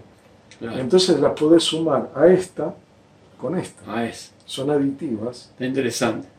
Y también con esta. Porque el headroom, cuando yo bajo el headroom, lo que estoy haciendo en realidad es bajando la, aumentando la ganancia del pre. Estoy bajando Claro. el headroom y eso es aumentar la ganancia del Claro, pre. claro, claro. ¿Para qué bajo el headroom? Para que el equipo rompa a un volumen más bajo. Abajo. ¿Por qué? Y no es eso lo que Lo que, querías. lo que estamos hablando, sí. Claro, vos querías, cuando tenías un equipo muy potente y querías que rompan la potencia, tenías que poner un atenuador entre el... Claro, bueno, olvídate el atenuador. Te estoy ofreciendo una, claro, Ahora vas a romper, claro, al tipo de Brian May que quería que sature el Nico Blue. Lo siento, muchachos, esto no sirve para eso. Claro, Lo único que sirve para saturar el Nico Blue es hacerlo salir de su, claro, de su riego prácticamente. claro, claro, claro. Entonces, bueno, no, no hay una, una- una bala de plata para todo el mundo, ¿no? Pero esto logra por lo menos Tenés mucha lograr la distorsión de, Claro. de salida sin necesidad de atenuadores. Va Sí, a bajar el y, y nivel que no haya coloreo de la señal por ese atenuador, digamos. No hay coloreo en el atenuador. Le va a faltar el coloreo de distorsión si querés distorsionar los parlantes. Los parlantes, pero hoy pero- día ya nadie llega al nivel de distorsionar los parlantes porque los parlantes hoy día son parlantes que bancan más de 50 watts y distorsionar un parlante es un nivel de presión Claro. sonora que, que no soporta nadie. Claro, Y además, cuando uno lo lleva a, a nivel de sa- saturación, hay que acordarse que se agrega un 50% de potencia claro. en la señal. Una señal sinusoidal tiene 50 watts, una señal cuadrada tiene 75. Claro, ahí está el engaño del headroom, digamos, eh, en, en sonido limpio o en sonido saturado, eh, ¿no? O sea, eh, uno va a distinguir un sonido saturado como más potente, evidentemente, por eso, Claro, una onda cuadrada tiene más energía. Eh, no solo tiene más energía, sino que el oído es bastante más sensible. Claro, No en las frecuencias, si vemos la curva de Wilson-Fletcher, se van a dar cuenta que en todas las frecuencias tónicas de la guitarra, ¿sí? Sí. ahí se ve, sí, Si vemos esta nota, la nota más alta de todas, en una afinación estándar, ¿no? sí, Esto está en los 1100 y pico. En el oído, estamos dentro de la primer curva, hace una curva así el oído. Ahí en los 1200 y pico hay como una el lobulito de pérdida y después aumenta otra vez. Pero ya es donde se me terminó el traste. O sea Claro. que yo lo que escucho más fuerte son las armónicas que las tónicas. Claro. Curiosamente, con el parlante pasa lo mismo. Exactamente lo mismo. Eso lo descubrí el otro día con la charla. Qué bárbaro. Entonces agarré las curvas de Munson Fletcher que están dibujadas de una manera, las di vuelta, Sí. las puse en la misma escala que la curva de un parlante y Ah, son claro. iguales. Claro. Son iguales. Hay una característica que si vos mirás en los parlantes, después de los 1200 ciclos, que es donde aparece la segunda resonancia de, de todas esas notas que, que- que entran en las fundamentales en la primera parte, la sensibilidad del parlante aumenta como 10 decibeles. Ah, 10 es decibeles. mucho decibeles. Es el doble de volumen. Claro. Por eso es que viene el otro mito de que ¿cuántos watts valvulares o cuántos watts transistorizado? Claro, el transistorizado lineal, que no mete ninguna armónica, no puede meter sonido ahí donde está sensible el parlante Claro. y el oído. Claro. Entonces, este, la distorsión del valvular alimenta eso, alimenta el parlante y alimenta tus oídos, te Claro. suena fuertísimo Se suena fuertísimo y. por un lado. Por otro lado, el parlante mismo es mucho más sensible que los parlantes baratos que ponían en, lo- en los... Claro, eh, en pero estamos hablando de, ponele, ochenta y pico de decibeles contra 100. Claro, mucho. 20 decibeles, o sea, cuatro veces más fuerte. Claro. Ahí, ahí está el mito del, del- Un watt es un watt. Claro, El problema es que en el transistorizado lo está haciendo linealmente. calor, la mayor parte lo está convirtiendo en calor Sí. en el parlante, porque el parlante es muy malo. Claro, Vos también. transistorizado cambiarle el parlante y ya va a sonar como Eso lo hablamos ayer que estuvimos con, con Guillermo Cornejo, eh, de GC, de parlantes. Y estábamos hablando del calor que se genera en la bobina del parlante y todo lo que. Es es que si vos pensás la, la- con los materiales baratos, ¿no? viste cómo lo llaman, sensibilidad. Sensi- ¿Por qué le pusieron sensibilidad? ¿Qué es un micrófono parlante para ponerle sensibilidad? Claro. ¿O son sensibles los micrófonos? Sí, los micrófonos son sensibles, pero los parlantes no son para nada sensibles. Claro. Porque si le hubieran puesto rendimiento, habla tan mal del parlante que No, no, no, claro, claro.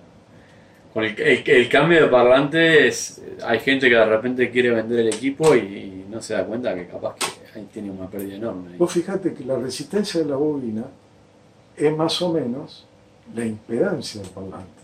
¿no? Pero la impedancia es otra cosa, Es otra no es la resistencia de la. No, claro. Quiere decir que si la impedancia del parlante es igual a la resistencia, ya desde el vamos, la mitad la estamos perdiendo en la- en calor, en la resistencia. Claro, La otra mitad la estamos perdiendo porque mitad va para adelante y la otra mitad va para atrás. Decir que así nomás, sin hacer más cuenta, el parlante no puede tener más de un 25% de eficiencia. claro. Y en realidad tiene bastante menos. Ahí hay una pérdida muy grande. Entonces, básicamente, los amplificadores son unas máquinas de generar calor. Este, con parlantes más eficientes podríamos trabajar con potencias bajísimas. Claro, claro. De hecho, fíjate lo que ocurre con los celulares. ¿Viste que los celulares son fuertes? Mm, Tienen adentro un clase D, Claro,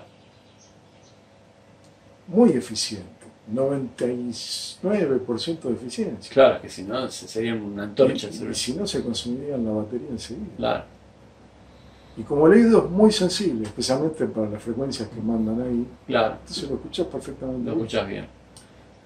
Eh, Eric, y bueno, tenés el de Riffer hoy es, la- es- es tu equipo, digamos, Sí, estrella. lo digamos. que pasa es que como el equipo es un equipo que tiene características de profesional, porque ¿Qué, qué potencia tiene? Que no Tiene lo- 50 watts. 50 watts. y tiene eh, re- regulación. Viste que a la salida yo te conté que tiene Sí, estas salidas, pero además tiene salida de parlante, salida desbalanceada y balanceada. Con, con los mismos niveles que se manejan acá, o sea, más 4 para la balanceada, menos 10 para la Para la desbalanceada. Ah, Y todas las tres salidas, la de parlante y las de línea, se pueden usar simultáneamente. ah, eso está genial.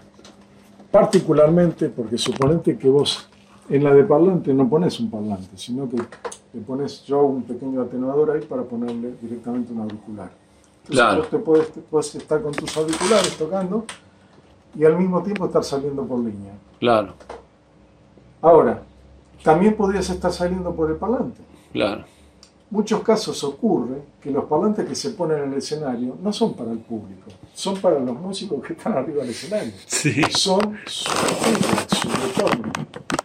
Entonces, el tema es que cuando se hace la prueba de sonido, eh, regulan los volúmenes, se los microfonean y arman los volúmenes el sonidista con esos volúmenes.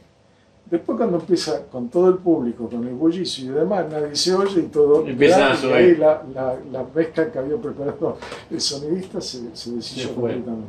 Entonces, ¿qué hice yo? Si vos estás saliendo por tu propio parlante, con el máster vos podés regular el volumen de tu parlante. Claro. Pero eso no modifica la salida de línea. La salida de línea. La salida de línea depende del nivel del volumen del clean y el nivel del volumen del Claro. Una vez que vos esto lo regulaste, Te no lo tocas más. Si vos querés más volumen en tu volante, Vas al le al máster. Y ya está. Y estás independiente de, de la mezcla que estás mandando para la salida. Exactamente. Y esa salida es una salida emulada, una salida que, que es- ¿de, dónde, de, de dónde sale exactamente en el circuito, digamos? ¿De dónde la sacás? Después del loop, Eso sale de la potencia, porque si no, no saldría, no saldría la distorsión de potencia. claro, claro, para, para aprovechar justamente eso y mandar por línea algo lo más fidedigno posible del equipo. No te voy a dar el esquemático. No, no, no, no te lo estoy pidiendo. No te preocupes. Este, además, en tal caso, como eh, está saliendo por la línea, pero no está saliendo por el parlante, estaría perdiendo de alguna manera las características de la caja. Sí, sí, sí, totalmente. Entonces tiene el simulador de gabinete. Ah, está bonito. Entonces eso sí sale por la salida de línea. Ahora, el simulador de gabinete es una ecualización en definitiva. Es lo que Claro. hablamos más temprano Sí, sí, sí. es un scooper que refuerza graves y agudos, sin modificar nada en el medio. Entonces, si vos querés más grave nada más, vos lo pones y bajás los, medios, lo- los agudos. mm, Si vos querés más agudo nada más, lo pones y recortás los graves. ya está. Entonces, Tenés este, una curva de- que, claro, tenés una curva para agregarle punch o agudos en cualquier momento, o los Claro. dos si te gusta. claro, claro. ¿Qué, qué es lo que gusta en heavy metal? Justamente eso, agregarle graves y agudos. claro. Pero es un Entonces- equipo, es un equipo todoterreno.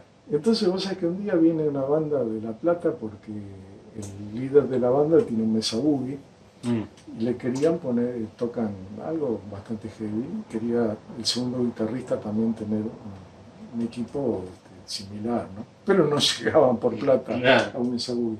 Entonces se viene con el mesa boogie, lo apoya ahí, cuando digo, bueno, vamos a enchufarlo, uh, no olvide el transformador porque es de 110. Claro. Y yo no tenía acá. No lo vamos a poder probar. Bueno, entonces empezamos, yo le entré a mostrar el, el equipo y el otro no daba más, te quería fumar un cigarrillo. Digo, acá, acá no podés. Entonces se va afuera a fumar un cigarrillo. Entonces le muestro, entonces vos podés poner acá el simulador de gabinete, Sí. le, le, le recortás acá los medios, le subís los graves, le subís los agudos, le subís el gain acá, el gain acá, le bajás el headroom, y ahí mandé un acorde nomás. Y el otro vuelve, ¿cómo lo encendiste? Pensó que era mucha. Pensó que era algo bien, y me sabía. Claro. Qué tremendo, qué bueno. Y ahí ya no tenía retorno a lo que dijo, porque fuiste vos que lo dijiste. Claro, ya está. Bueno, Eric, este, ahora tenemos otro equipo sobre la mesa. Claro, Otro porque desarrollo. después de- del The Cranker, eh, a la gente les gustó mucho el tema de, de que podían regular la distorsión de la tapa potencia, el nivel y demás. Pero claro, eh, para, para muchos eso les sirve, incluso les simplifica mucho la vida, porque se ahorran de tener que estar llevando un montón de pedales de distorsión, porque ahora todos los colores que quieran de distorsión lo pueden sacar de acá. Claro. Yo un día tenía prestados dos pedales nacionales más uno importado este, y hice pruebas extensivas con los tres, probando qué me gustaba más. Y siempre caía que era innecesario poner distorsión de afuera. Claro. Con las distorsiones que tenía acá me alcanzaba Te alcanzaba. perfectamente. Entonces, eh, tenía un músico que, de una banda de acá de Quilmes que usaba incluso un- una de estas pedaleras, este, la N6, y se le rompía cada rato. Me la traía cada rato para que le cambiara los, lo- lo- los switches, esos que son Sí, de montaje sí. superficial, se rompían de nada. Pero al final él llegó a la conclusión de que la estaba usando para afinar nada más. Así que se compró un afinador de clip y listo, no, andaba más con el mamotreto ese. Este, porque sacaba todos los sonidos de él de acá. Claro. Por supuesto, si querés algún pedal, tenés el loop para agregar Claro. una reverb, Modulaciones, una modulación, se puede. Yo particularmente no, no uso ningún tipo de efectos de ese, de ese estilo, así que con la reverb estoy más que, más que satisfecho. Entonces, para los que sacan su sonido de la pedalera, bueno, hice un equipo simplificado que lo único que tiene es el clean del Claro. No es lo único que tiene, tiene unas cosas más que ahora les explico. Lo- Lo mismo que tiene el clean, el gain, la, la EQ, el headroom, el master, incluso el simulador de gabinete, Sí. este, incluso también eh, la función esta que no sé si la expliqué, te la expliqué a vos cuando estábamos Sí, vamos a explicarlo para la gente. que em, cuando vos enchufás un, un jack acá, Sí. en realidad estos jacks, el, el plug tiene tres posiciones. Claro. Cuando lo entras, tenés el primer clic ahí, Claro. tenés otro más y tenés otro Claro, aprovechás que el plug es mono y el jack es estéreo y le aprovechás la segunda función. digamos. Claro. Entonces tengo ahí tres funciones posibles. Y lo que hice fue, a fondo es la máxima sensibilidad del equipo. Claro. Tirás un poquito y ahí le bajás la sensibilidad para aquellos casos donde tenés un instrumento con mucha salida, Claro. para que no rompa No rompa de más el pre. Claro. Y en la tercera posición es la del mute, cuando vos querés ir a tomarte una cerveza o cambiar de instrumento y que no haga ruido, Claro. o directamente ya sacás. Lo sacás, listo. Entonces ahí es otra cosa con funciones propietarias. Ahí está. Después tenemos acá la entrada de alimentación, que es una fuente externa, que es esta. Ahí está. Eso lo hice externo porque la principal fuente de ruido en todos los equipos es el transformador. Sí, sí, sí, Entonces, digo, bueno, pongámosle los lados y bajamos el ruido de esa manera. Tenemos salida de, parlante, cualquier impedancia o directamente nada, no hay problema, no pasa absolutamente Claro, nada. no le conectas nada, no hay problema. Incluso le conectas un foot switch, tampoco hay problema. Me ha pasado de equivocarme y conectar acá cualquier cosa. Lo que sea, y se- se- autoprotege. No pasa nada. Y después tiene salida de auricular, Sí. que es esta, perdón, y entrada auxiliar. La entrada auxiliar y la salida auricular es algo que también puse en el equipo de base, porque es muy práctico para cuando uno ensaya. Claro. ¿eh? Mucha- incluso hay músicos que tocan solos y se llevan su pista en el celular, Sí. ponen el celular, lo enchufan ahí y tocan sobre un backing track sobre el celular. Excelente. ¿Y este, este equipo qué, qué potencia? ¿También 50 Es watts? la misma potencia. 50 Esa watts. potencia es una potencia ideal. Es que no hace falta más. 50 watts es una guasada. Es Teniendo aparte la posibilidad del control de headroom, este, podés saturarlo a menos potencia y está genial. Es muy Sí. versátil. Contame, me, me contabas antes del video que a partir de esto los bajistas te, te pidieron algo, algo de. O sea, surgió la O posibilidad de hacer. cuando, cuando lo vieron, Sí. lo primero que pensaron que era un amplificador de bajo. Porque hay amplificadores de bajo en este tamaño. Es- claro, Pero no, es un amplificador clase AB, tiene la misma potencia que tiene el de Riffer, lo único que el gabinete es más chico, es Claro. más liviano, claro. este, incluyendo el trafo y todo, pesa la mitad de lo que pesa el de Riffer. claro. Son 4 kilos. Eh, tengo Es un compañero de banda que esto se lo lleva Está- en el estuche de guitarra. Claro, Sí. Claro. Este, igual hay que llevar una caja, pero muchas veces cuando uno ensaya en, un- en una sala de ensayo, ya tienen la caja ahí. Entonces, Claro. ¿para qué vas a estar yendo y volviendo con la caja Claro, todo- todas las semanas? totalmente. Este, en, en lugares donde vas a tocar también a veces tienen caja. Claro. Por ahí son muy puntillosos y te gusta tu caja, tu parlante. Sí, bueno, bueno, entonces, ese es otro tema. al que le gusta el durazno, que se baje la claro. Es así, pero si, si te molesta con tener hernia de disco como vos, querés estar liviano. Sí, obvio, obvio. Ah, vamos a hablar un poco de equipo de bajo. Este, bueno, este es, tiene También, entrada con atenuador incluido, Exacto. gain. Y ahora el ecualizador tiene cuatro canales de ecualización. Ahí está. Graves, eh, graves bajos, ¿cómo es que le puse? Bass, low mid, Low mid, o sea, high medios mid. graves, graves Claro, altos, claro. medios altos y, agudos. Cuatro bandas. O sea, Vos sabés que yo te hablábamos eso fuera del, del video, que, que las cuatro, ese, esas cuatro bandas si están bien logradas, como, como, bueno, como lo vimos, y podemos probar un poquito, eh, te da todo. No es necesitas es, mucho es más. bastante popular. Yo he visto que muchos equipos de bajo vienen con cuatro bandas. Ahora, el tema es, ¿qué bandas? Claro. Entonces, ¿Y cuántos este, decibeles por banda? Hay, hay, hay este, me puse a investigar un poco porque yo siempre sospecho cuando, cuando eligen algo, soy, soy un tipo desconfiado, ¿no? De que hayan elegido bien, porque muchas veces eligen y copian sin saber por qué copiaron y por qué otro eligió eso. Claro. Entonces, este, a mí me gustan las cosas con fundamento. Entonces empecé a investigar los que hacen grabaciones, qué, qué es lo que tratan de buscar sobre las pistas de los bajos para tratar de sacar justamente las cosas que son molestas, porque hay una cosa molesta que hasta los mismos bajistas le tienen miedo, que son Claro. este, la bola de graves, ¿no? Ya, ya- ya está bautizada así como la bola de graves Sí. porque le quita definición a todo lo que tocan. No se entiende nada de lo que están tocando. Pero sigue siendo eh, frecuencias que están en la banda de lo que están tocando, porque es lo que le da cuerpo al instrumento. Claro. Entonces hay que tener esa frecuencia, pero hay que tener mucho control sobre esas frecuencias. Y esas son esas, justamente, las frecuencias graves, el Claro. extremo más bajo, que va desde los 30 hasta una frecuencia que escapa a mi memoria como dirían los de Lelutier. Está en el manual, yo sinceramente no me acuerdo. Sí. Este, y después viene una frecuencia, un rango, que es el rango donde está la energía en el Sí. bajo. Estas frecuencias son las que lo- los bajistas aman justamente, porque son las que le dan la definición. Y las otras dos, Está entre los dos, Está- 200 por ahí, una cosa así. hasta los 500 más De o menos. 200 a 500 Sí. por ahí, ¿no? Sí. más o menos. Este, después están estas dos, que en realidad lo- los bajistas viejos ni siquiera la van a querer, se la van a bajar. Ah. Porque son las que quieren los Ahora. que slapean o tapean. Es decir, acá están los armónicos y todo ese brillito, todas esas frecuencias donde incluso en algunos equipos justifican ponerle un tuito. claro. Yo lo probé en el mío y francamente se escucha muy bien. Hemos hecho pruebas con slap y, se escucha y- perfecto.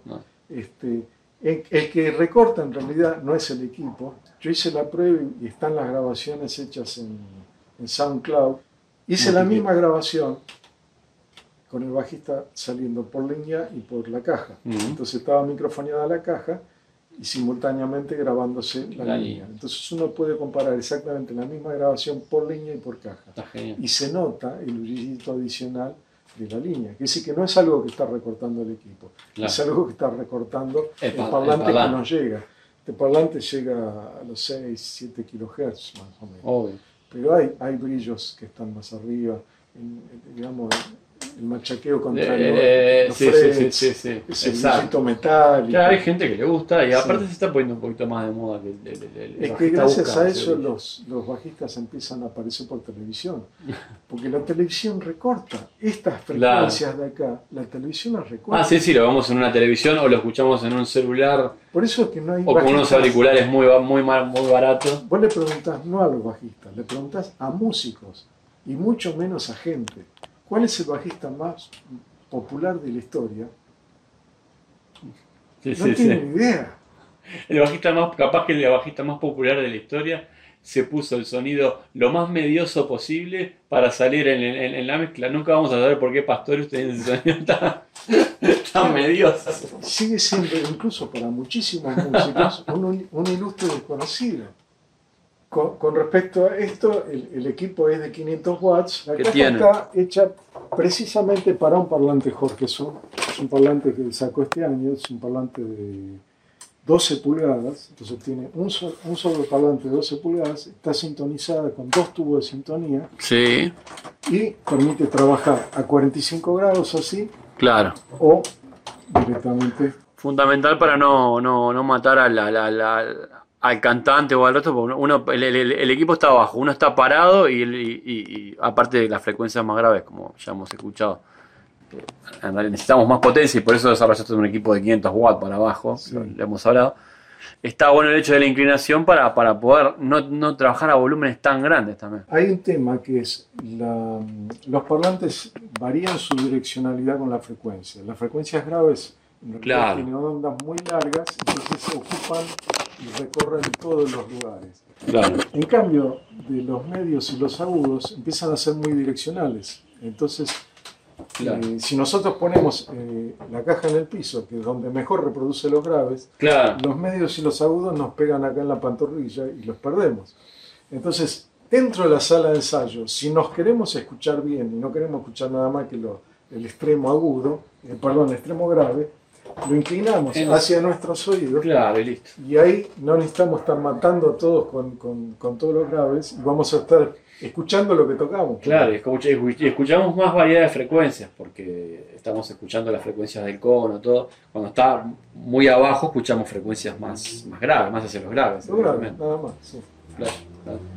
Este, y si le das grave, para, si le das volumen para, para escuchar los medios, los graves entran en un lugar donde ya este, ocupan todo, todo el headroom disponible. Es, exacto. Por eso la importancia, y sacaste un, un equipo debajo de 500, la, la importancia del headroom para, para, un- bajista, ¿no? de que tenga... un- de- de- ¿no? ¿Cuál es el headroom en la sala de ensayo?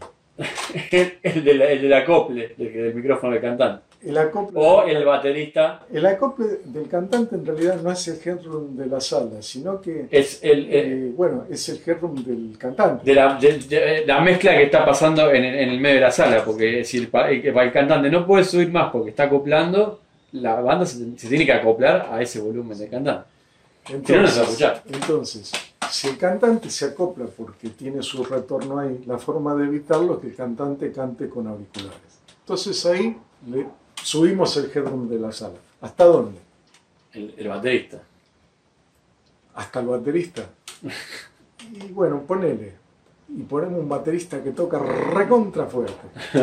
Y ahora no, no nos escuchamos. El, el guitarrista no se escucha. ¿Qué hace el guitarrista? Sí, sí, el guitarrista se va a subir. Se va a subir. A Entonces 12. no escucha el otro guitarrista. Claro, Entonces claro. sube él también. Sí, sí, y está en las frecuencias medias, o sea que ¿Y hasta dónde? ¿Hasta dónde podemos subir? hasta que nos sangre los oídos. Ahí está, el umbral del dolor. Quiere decir que hay un punto donde no podemos subir. Sí, donde todos empiezan a llevar tapones para los oídos a la sala de ensayo. Claro, entonces se ponen tapones y siguen Y subiendo. sigue subiendo. Eh, no, no está bien eso. No. Está recontra mal, porque eh, hay un montón de cosas que empiezan a sonar mal, muy mal. Hasta los micrófonos mismos empiezan Claro, a sonar, porque claro. estamos llegando a los límites de los parlantes y de los micrófonos. Claro. Hay cosas que empiezan a salir de su linealidad. Sí, sí. La voz saturada por, por el previo de la, de la consola potenciada o lo que sea, por, la- por, por el monitoreo de estudios. es- Ahora, ¿qué nos llevó a esa guerra de, de volumen? ¿Por qué llegamos a esa situación? Generalmente es culpa del baterista. Perdones bateristas, pero es así. Los bateristas modernos no tienen dinámica. Claro, Tienen una sola forma de pegarle, con todo. fuerte. Sí. Eh, Eh, que- Una de las cosas que se aprende justamente cuando se aprende batería en un conservatorio, se aprende con, con un buen profesor, es la cantidad de dinámica que se le puede sacar a la batería. Claro, es que ella- ellos manejan métrica y, diná- y dinámica, y no manejan armonía, no manejan, bueno, pues hay un- todo un tema ¿no? de cómo afinás por cuartas, los tonos, no importa. Pero es importantísima la dinámica, La dinámica es esencial. instrumento acústico. esencial. Ponele en algún género que no importe mucho porque tocan siempre lo mismo y es siempre Sí, el sí, mismo. sí, Bueno, sí, sí, que hay un rango. Entonces busquen la forma de ponerlo en otro cuarto, busquen o de atenuarle la batería de alguna manera porque este, Sí, pasa eso el que. oído tiene daños permanentes. Claro, claro. Esto que tengo yo ya, ya es permanente, Claro. no tiene vuelta atrás. Y, y- y la exposición, cuando uno duplica la exposición, cuando uno se va a 3 dB más arriba y, y todo eso que, que estábamos hablando, Hay un daño muy hay- grande. hay- dos tipos de sordera. Una es permanente y la otra es eh, transitoria. Seguro. La transitoria es la que están acostumbrada y por eso dicen, no, a mí no me pasa nada.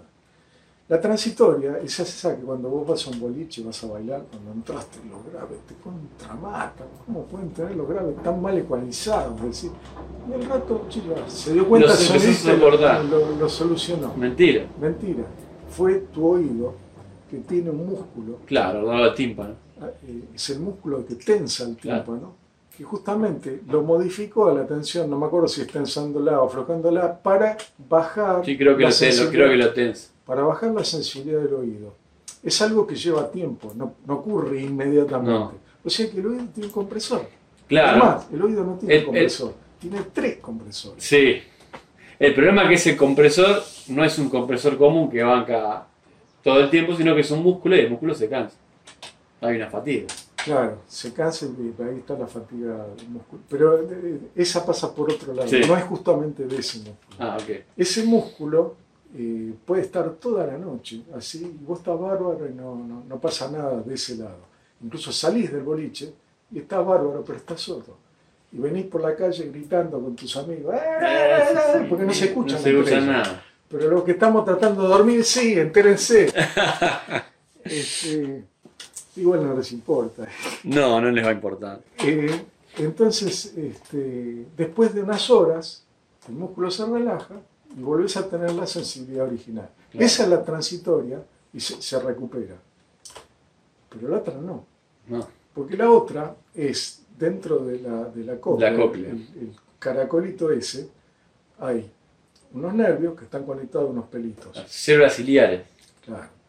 Esos pelitos son los que vibran con las distintas La frecuencias. primera está enrollada, pero la podemos, si la pudiéramos estirar, en, en un lado están las frecuencias graves. Claro. Tenemos un analizador de espectro, de hecho, Sí, eh, ahí. es, es un avisador de espectro Que y se- tenés nervios sobre las terminaciones de todas las... Claro. la- eh, lo que ocurre es que con la edad Se estropean los. se van arruinando algunas. Yo tengo lo que dicen tinnitus. O Ah, sea, claro. algunas de esas se les clavó como diciendo, acá hay señal todo el tiempo. Claro. Entonces yo escucho esa frecuencia todo, Todo el tiempo. tiempo. De día, de noche, De noche es lo peor. haya mucho ruido o haya poco ruido. Cuando hay mucho ruido, Es más caro. la más cara y, y me olvido. Yo ahora lo estoy escuchando fuerte. Para la noche te volvés loco. O sea, te acostumbras, te tenés que acostumbrar. Incluso en los dos oídos y en frecuencia distinta. Pua, ¿Te imaginas si te toca un tritono entre los dos? Te querés matar. Te querés matar. un tritono permanente en la cabeza. No, no, no. Terrible, por eso hay que cuidarse mucho. eh. O Si, sea, si está- lo- los curas en la época de la Inquisición los mataban por tocar un tritono, ¿te imaginas? Imagínate ahora, Hasta por componer una pieza con, con tritono. todo el tiempo. hoguera. gritando. No, por eso la importancia de cuidarse los oídos. Eh, bajen el volumen en la sala de ensayo. Aprovechamos toda esta charla que eh, está siendo súper interesante para, para también tocar ese tema.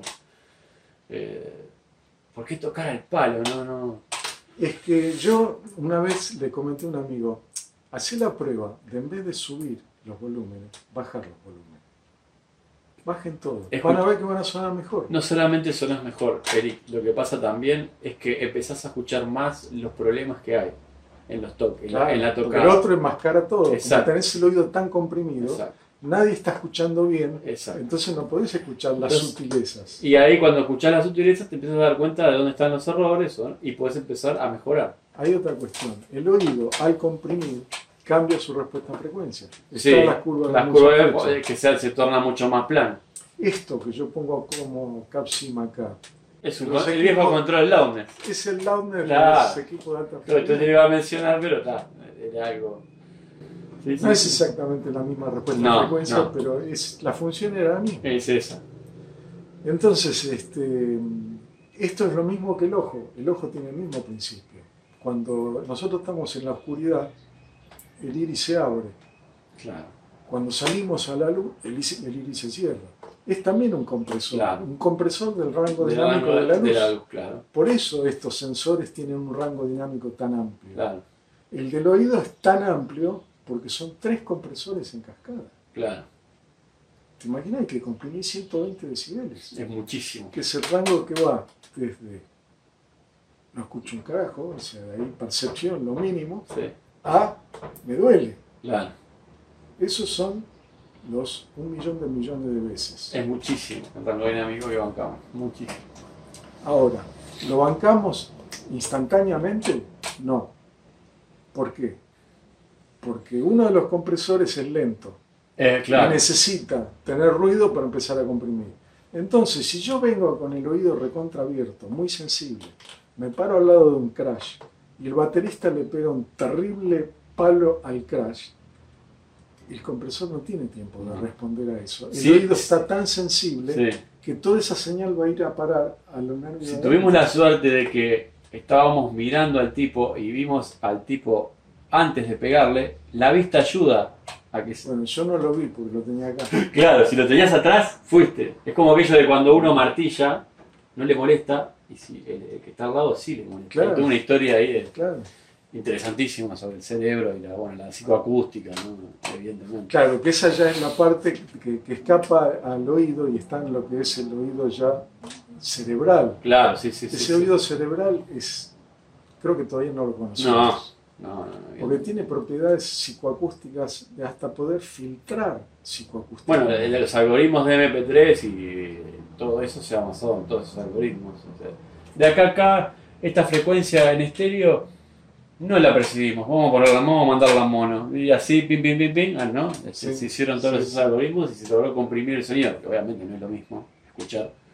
Pero que si estamos escuchando en unos parlantes, una cosa más o menos, en un equipo hi-fi, y de ahí viene el otro mito. Qué bien que suena el vinilo. Ahí va. Los de la, los de la industria discográfica que quieren levantar el vinilo El de vuelta, vinilo. porque es una forma de poder vender música Cuando vez. se graba digitalmente. O sea, Claro. que, Este, no, no, no les va a gustar lo que voy a decir, no importa. pero el vinilo no, no suena bien.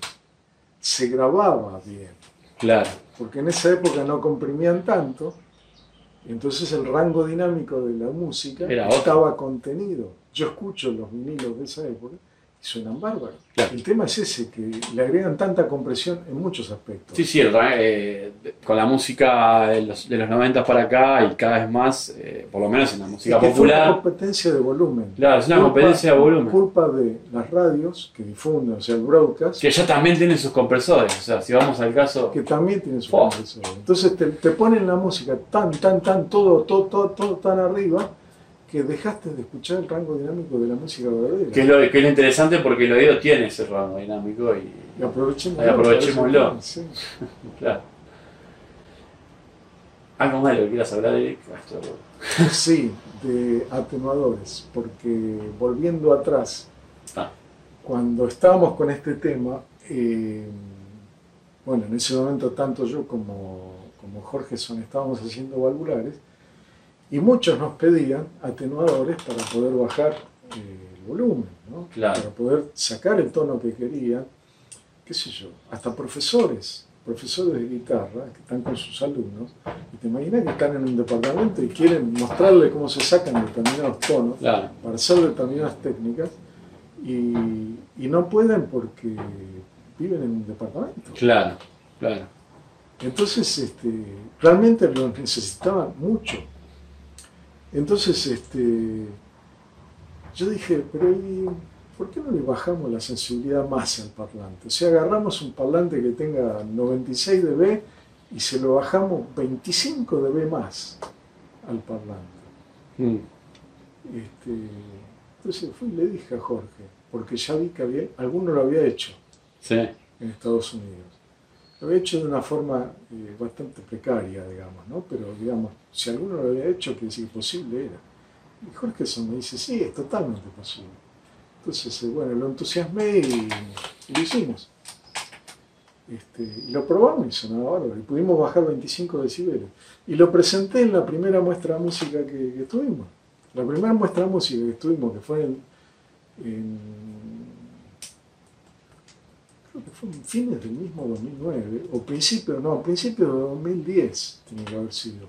Sí. Este, ahí presenté el Blues Mojo, el Tom Keeper y el Loops in Chain, que es otro producto que ya no hago más, pero tengo ahí los herederos del Loops in Chain. Ahí va.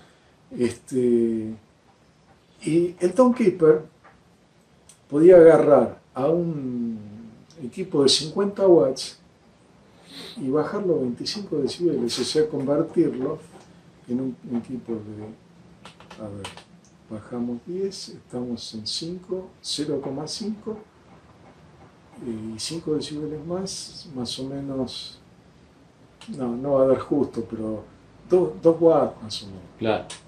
Ideal para, para tocar. Todavía fuerte, ¿eh? sí, sí, 2 watts son 2 watts. 2 watts es fuerte. Pero, este, impresionante. Claro. Qué bueno. Bueno, desgraciadamente, eh, por problemas de insumos, este, ese equipo tenía este, mucha mecánica, mucho mecanizado, y la parte, la gente que hacía todos esos mecanizados, en una de tantas crisis que pasamos, este, eh, tuvo que cerrar y ya no, dio para, no, dio para, hacerlo más. Y por otro lado, yo ya tenía este otro problema que me obligó a sacar el otro equipo, que ya no lo necesitaba. Entonces, ¿para qué voy a impulsar algo que, claro, estoy haciendo, claro, estoy haciendo este equipo, tiene todo que, que se arregle lo que tenga. Eh, claro, que se arregle. este, ¿Por qué se encarece? Porque hay que llevar cosas, y eso era pesado. Los parlantes de ese equipo son recontra. Claro, claro. Pero tenía cosas interesantes, porque yo le había hecho dos controles, entonces vos podías regularle la sensibilidad del equipo para el clean y para el sucio. Claro. Entonces, en un monocanal donde el clean te sale bajo, yo le cambiaba la sensibilidad al parlante para que pudieras poner y el clean siempre quedaba más alto que pueda y bajar el, ah, la sensibilidad. Eso está buenísimo. Está Este, bueno, y otras cosas que hice. Locking Chain era un, switcher de pedales. Entonces uno puede enchufar varios pedales, en este caso cinco. Sí. Tenés en este caso una entrada, buffer de entrada, salida para dos amplificadores, por ejemplo, o alguna versión estéreo, porque hay una versión estéreo que permite que los últimos dos canales sean estéreo. Lo que pasa es que imagínate en este caso, si este canal es estéreo, tengo un canal acá, otro canal acá para un pedal. Para otro pedal, un canal acá y otro canal acá. O sea, te queda un pedal mono y dos pedales estéreo, nada más. Claro. O sea, es poco aprovechable para, para, para estéreo acá. Pero para pedales mono tenés cinco pedales que ya es interesante. Está bárbaro buffer de entrada, buffer de salida, alimentación para pedales, algo que no tiene ningún switcher en el mundo, salvo este hecho acá. Bueno, configuración y eh, control del canal. Esta es una ficha estéreo, o sea que acá tenés dos líneas de control. Podés hacer, por ejemplo, en, mis equipos, en el de Reefer, sí. y después te muestra ahí funcionando, tenés este, capacidad de controlar los tres canales desde acá. Claro. Y claro, obviamente son dos cosas totalmente compatibles. Sí. Después, eh, tiene MIDI.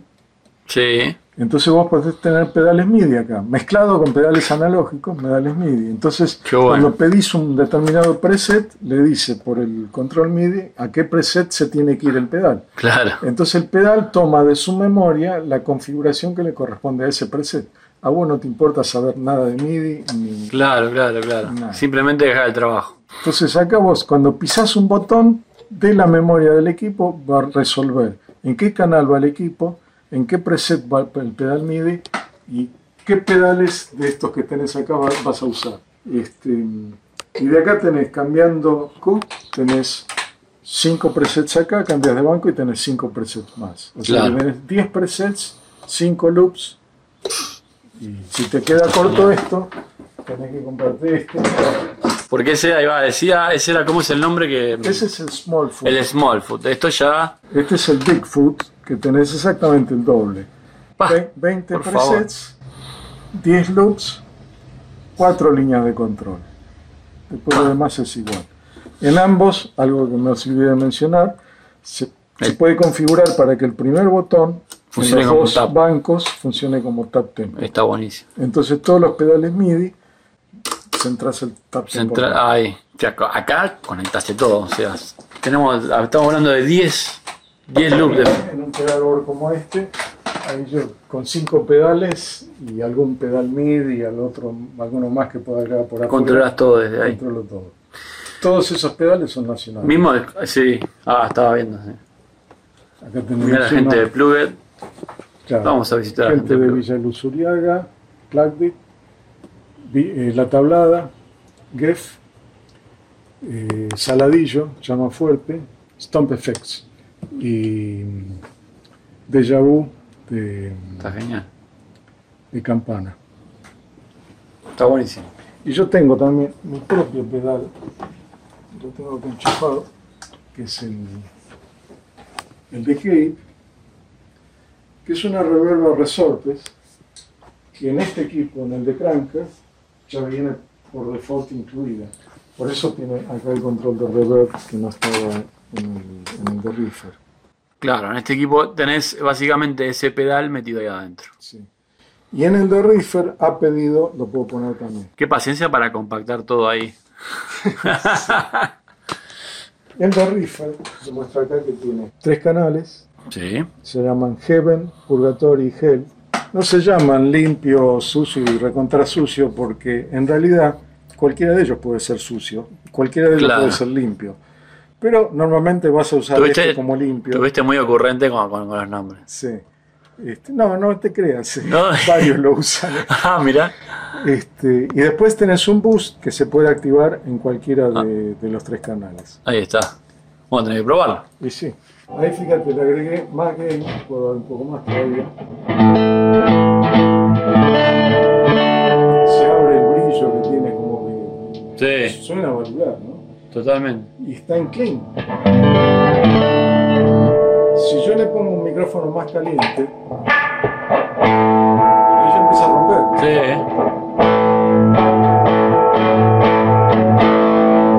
Y el, head, el headroom todavía está arriba. Claro. O sea, yo le, le voy a bajar el headroom ahora al mínimo. Vamos Sí. poner un volumen bajito. Rompe, tiene la reverb, no se empasta.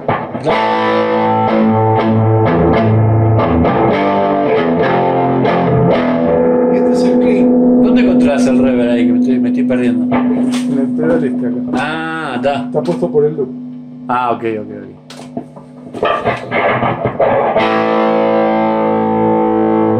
Bueno, este es el clean. A ver, ¿me pisas el boost? Sí, claro.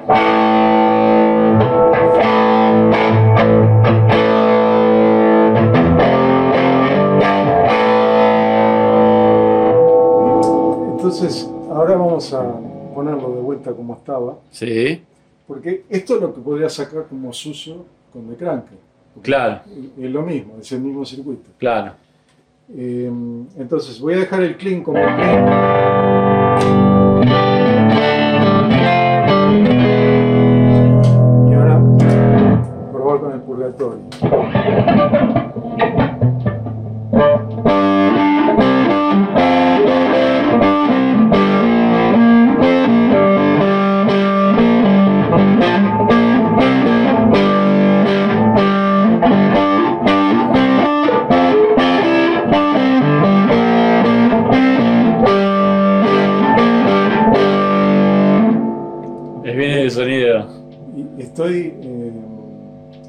Canal Crunch ahí, ¿no? Claro.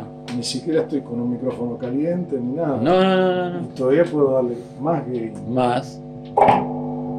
Micrófono más caliente acá.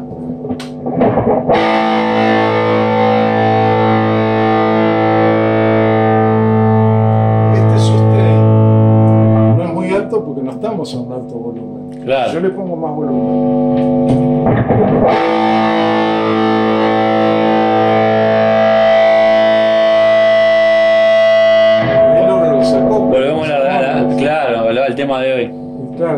Eso es lo que no se puede hacer si uno toca, por ejemplo, en En, salas la separadas sala, la lo, lo cámara. hablábamos. Bueno, em, Sí, tiene una versatilidad genial. entonces vamos a un canal un poco más sucio. Y ahora acá le voy a hacer la triquiñuela esta de hacerlo bien scoopy. Bajar, subir graves y agudos y activar, Hacerlo bien, eh, hacer una B corta, digamos. claro, una- un sonido bien scoopy. de obra do cara.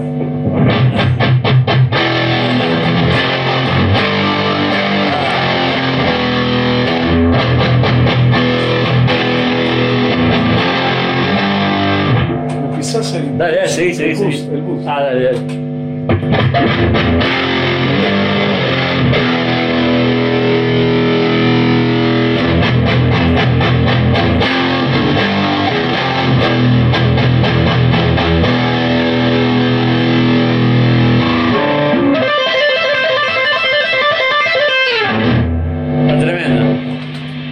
Ahí lo silenciamos. Tiene, tenés una, una paleta tremenda de sonido. Y está, el máster está así, está bajísimo. O sea, es, es realmente una bestia. Sí, sí, es un equipo con una versatilidad tremenda. Tremenda. Y, y como es todo analógico, la cantidad de combinaciones que puedes sacar acá son infinitas. Es muy grande, con el control headroom. eh, Con las variantes que pueda tener su tu guitarra, porque esta ni siquiera tiene. claro, es una guitarra con, sí, sí, con single coil, una no cosa tiene ningún humbucker ni nada, o sea. espectacular. La verdad que es buenísimo. Estaba comentando sobre este test de amplificadores. La charla había surgido en realidad, estábamos hablando de la capacidad de corriente de los, los jacks. ¿no? Y, me acordé de esta anécdota. Estábamos haciendo un test de amplificadores y, y si bien la caja era 16 ohm, ocurrió este, este tema. Cuando mm, están con uno de los amplificadores, este, que estaba tocando la guitarra, nota que de golpe se queda sin sustain. Claro. Se tocaba una nota y se moría ahí nomás. Entonces un fabricante va y toca el equipo y cuando toca el de acá se quemó la mano. Estaba prendido fuego. Estaba prendido fuego. Entonces lo desarmamos y era dentro del jack, era el cable. Y no era un cable finito, era Claro. un cable... Pero se ve que tenía un falso contacto ahí. Y Claro. bueno, es una corriente importante. Mucha gente eh, piensa que puede usar un cable de guitarra. El cable de guitarra, el, el- el cable interno, tiene, es muy finito. Claro. Es un cable de audio para pasar fino. señal nada más. Si pasamos Son corriente importante, se termina calentando el cable, Claro. derrite el plástico y puede ponerse en corto. En corto y te, te vuela el equipo. En, en los equipos como estos generalmente están preparados para protección automática Claro. frente a cortos, pero en los valvulares no. claro. En los valvulares con un corto ahí o con un circuito abierto, con cualquiera de las dos puede ocurrir, lo más probable es que se termine quemando el equipo. Y es costoso, porque se te, quema- se te volaron las válvulas de salida, se te quemó el transformador de salida, lo que El sea. transformador de salida es lo más frágil, Sí, es costoso. Eh, porque funciona como, viste, como la bobina de, de- de las bujías. Como vos tenés una relación importante de, espiras, vos tenés pocas espiras en el secundario, muchas espiras en el primario. Claro. Entonces, este, cuando se almacena energía magnética en el núcleo, cualquier cosa que pase, la energía esa va a terminar disipándose en forma de chispa claro, en el primario. claro. Y si no puede saltar dentro de las válvulas, va a saltar dentro del mismo bobinado. Y quemó el bobinado, ¿eh? Con una chispa sola quemó el bobinado. ya está. Eric, estabas contando la anécdota esa, volviendo a la anécdota de, de- de la grabación, de la prueba Sí. esa de equipos en, en- en estudio, y de cómo la, cam- cambia la perspectiva y el- hasta la forma de tocar de un guitarrista, por, por mencionar Ah, sí. cuando estás de- del otro lado y, y tu, y tu parlante de, tu equipo está en una sala aislada, obviamente. ¿Y ¿Cómo te cambia? No? Contame Y eso. claro, porque cuando vos estás dentro de la misma sala donde está la caja tocando, se forma una realimentación entre los parlantes y el instrumento. O sea, el instrumento eléctrico no es nada más que la guitarra. Es la guitarra, el amplificador y los parlantes. Todo eso forma el instrumento. Porque cuando estás tocando la caja de resonancia, como ocurre por ejemplo en un instrumento con caja, Claro, vos tocas y hay una realimentación entre la cuerda, la caja de resonancia que hace sostener la nota en la cuerda y por eso justamente se mantiene, se Claro. sustain. Cuando vos eh, aislás a las cuerdas y, y- y- y todo el cuerpo de la guitarra de la resonancia del parlante, sí, sí, el, el sustain es distinto. Claro, no solo que es distinto, sino hasta el, instrumentista toca distinto. Tocas distinto. A mí, o sea, me ha pasado de, grabar de las dos formas. Hace muchos años de grabar de la forma un poco más antigua, estar con tu equipo ahí en la sala y capaz que pedís por los auriculares, lo que sea, pero tenés tu equipo acá. Y, de estar atrás de los parlantes de los monitores de estudio, que aparte en general son campos cercanos y, y uno uno está en el medio o es, está, el, está el sonidista. Y es impresionante cómo te cambia eso. O sea, Sí, bueno, hay incluso músicos que usan la realimentación, ¿no? claro. Eh, Para- es que lo usás en, provocar el acorde. Lo usás en vivo, vos estás Sí, tocando sí. en vivo un montón, ¿no? Buscás el armonio que yo te decía, obviamente el acople para un lado o para otro te da un sonido distinto eh, sobre la nota que estás tocando y te acostumbraste a, a tocar así y cuando vas a grabar eso al estudio te pegas, es una piña porque decís, ¿y ahora qué hago? Porque ¿dónde Y, Sí, incluso cuando se hace reamping, que es, eh, el, el- el instrumentista puede estar tocando con la realimentación y qué sé yo, pero se puede sacar la señal limpia Claro. de la guitarra para después probar con otro amplificador. claro, Pero no necesariamente esos acoples se van a producir con el, Claro. con el otro amplificador, porque tiene que ver con la ecualización, con qué, qué frecuencias prefiere ese amplificador, qué, qué- qué- qué frecuencias prefieren esos parlantes. Claro. Estábamos hablando, sí, sí, sí. Lo que pasa que para que la gente, por las dudas, algunos que no, no, no todos los tienen que saber esto. El reamping básicamente es, es- es grabar una línea y después editarla además y después tirarla a un equipo y ahí lo microfoneás y lo, lo, lo grabás, digamos. Es una, una forma de grabar que, que se usa. Y que claro, de repente vos cuando estás grabando una guitarra, mismo si tenés una buena tarjeta en tu casa, lo haces en tu casa usas un emulador, pero un emulador exacto, no tiene nada que ver con el sonido de repente que, va, que, que vas a, te hace tocar una cosa y cuando vas a, a hacer el ramping en un estudio o lo que sea, te da otro sonido y ahí se te complica un poco. Lo- Los parlantes inciden muchísimo porque cada parlante tiene su voz, o sea, no, Claro. no es más grave, más agudo, es es mucho más complejo que Sí, eso. sí, sí. Eh, porque los parlantes tienen frecuencias que le gustan y otras donde Y no otras pueden. no. Claro, Eh, y cada uno tiene su personalidad, entonces no, no se puede decir este es más brillante o este. No hay forma de explicar con palabras todo lo complejo que es un claro. parlante. Sí, sí, entre parlantes buenos hay parlantes que suenan muy distintos y cada uno le da un color, Incluso cuando combinás parlantes dentro de una caja, está bueno. se acompaña muy bien porque Sí. lo que por, por ahí es una deficiencia en uno se complementa Claro. con el Y logras un balance que, logras un balance salvo que quieras algo para un lado o para otro ya Sí. muy específicamente.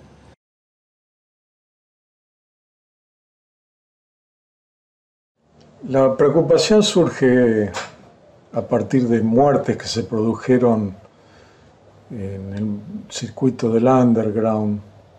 Hubo en tres años seis muertes, lo cual era, bueno, más que preocupante, pero tal vez no era tanto la preocupación lo importante, sino la ocupación. Y eso fue lo que traté de hacer, ocuparme del tema y ver cómo solucionarlo. Eh, participé en varios foros, en uno de ellos a alguien se le ocurre que una solución podría ser poner un pedal que haga las veces de disyuntor diferencial y si detectaba que había corriente en el cable, que lo corte automáticamente. Bueno, eh, me pareció buena la idea, entonces diseñé un circuito, lo armé, lo probé y bueno, salió andando. Y es este producto que está acá. Tiene muy simple, una entrada, una salida, se pone como primer pedal y no hay que hacer más nada. Si detecta corriente, corta automáticamente y listo. Después había que bautizarlo, entonces este, hago una encuesta en un foro a ver qué nombre puedo ponerle y alguien propone la canillera. Y yo digo, ¿la canillera? ¿Qué, qué quiere decir esto? Sí, porque la canillera te salva de las patadas. Y bueno, fue la verdad que simpático y muy argento, entonces quedó nombrado la canillera. Los elementos que debiera tener como seguridad los lugares donde tocamos en vivo, o sea, los boliches o también las salas de ensayo, está regulado por las normas y son básicamente tres. tiene que existir una llave térmica, un disyuntor diferencial y jabalina. Desgraciadamente, esto no ocurre. La, jabalina, que es eh, el elemento que nos pone a tierra, en la mayor parte de los lugares o, no existe o está dañada.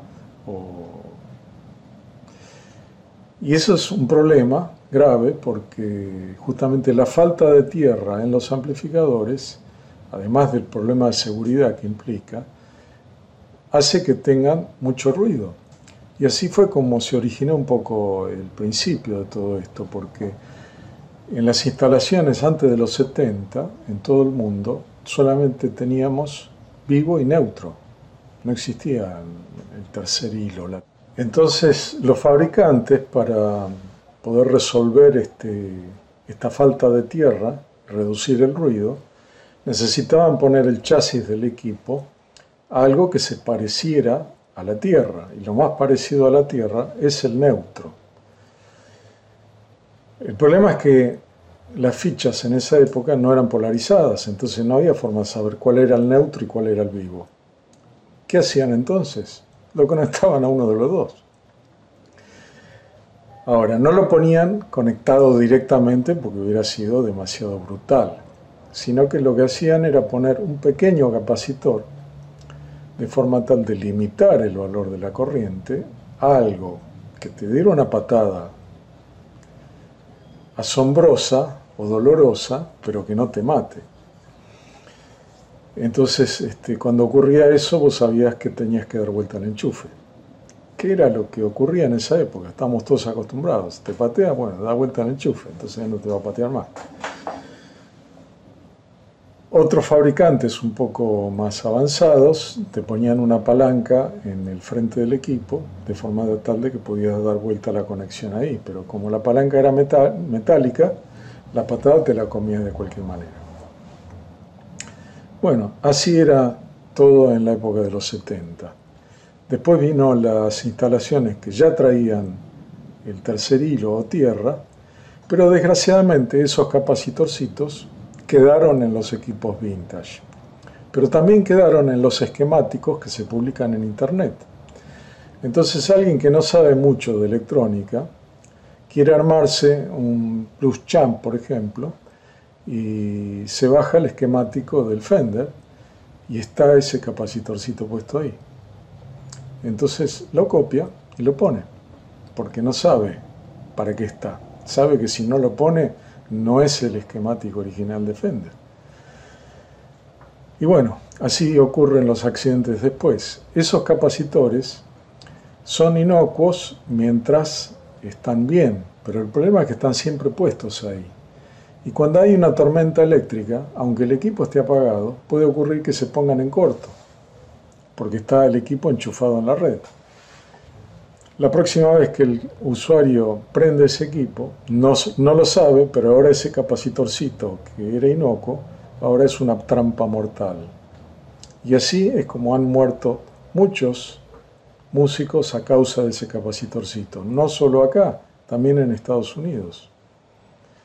Había una banda muy popular en Inglaterra, The Yardbirds, una banda de blues, de la cual surgieron y en la cual tocaron muchos músicos que después se hicieron muy famosos.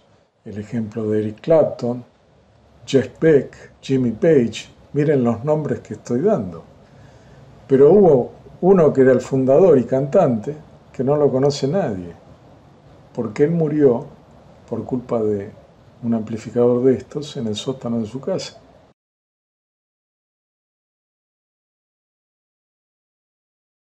Para que una banda se proteja, yo lo que recomiendo es que utilicen un, tablero propio. No va a proteger el 100% de, los daños posibles o de los riesgos posibles, pero por lo menos les brinda a los músicos la posibilidad de tener algo accesible en el escenario para cortar rápidamente la electricidad porque a veces pasa que se dan cuenta de que hay un, compañero que está, este, se quedó pegado, pero ¿Se imaginan salir corriendo en la oscuridad a buscar dónde está el tablero, preguntando en medio de la oscuridad a la gente que nadie sabe dónde tampoco está? A mí pasó una vez dando una charla que hubo un problema con una zapatilla y saltó la térmica. Entonces, bueno, había que dar luz de vuelta. Pero nadie tenía la menor idea porque era un lugar alquilado. Y nadie tenía la menor idea ni dónde estaba la térmica. Llaman por teléfono al dueño y dice, no, está dentro de una oficina, pero la oficina está con llave, así que van a tener que esperar que yo llegue ahí. Imagínense si había alguien pegado en ese momento. No había forma de ayudarlo. Bueno, por eso es que recomiendo que tengan su propio tablero. Como les digo, no cubre todo porque generalmente los micrófonos los brinda el lugar. Y si están conectados a un lugar distinto, eh, y, si son ellos los que están provocando el problema, entonces nuestro tablero no, no va a cubrir esa parte. Pero por lo menos cubre otra parte. Y si la descarga no las da ese, esos micrófonos, bueno, nuestro disyuntor va a cortar igual. Cualquiera de estas cosas la canillera igualmente lo cubre.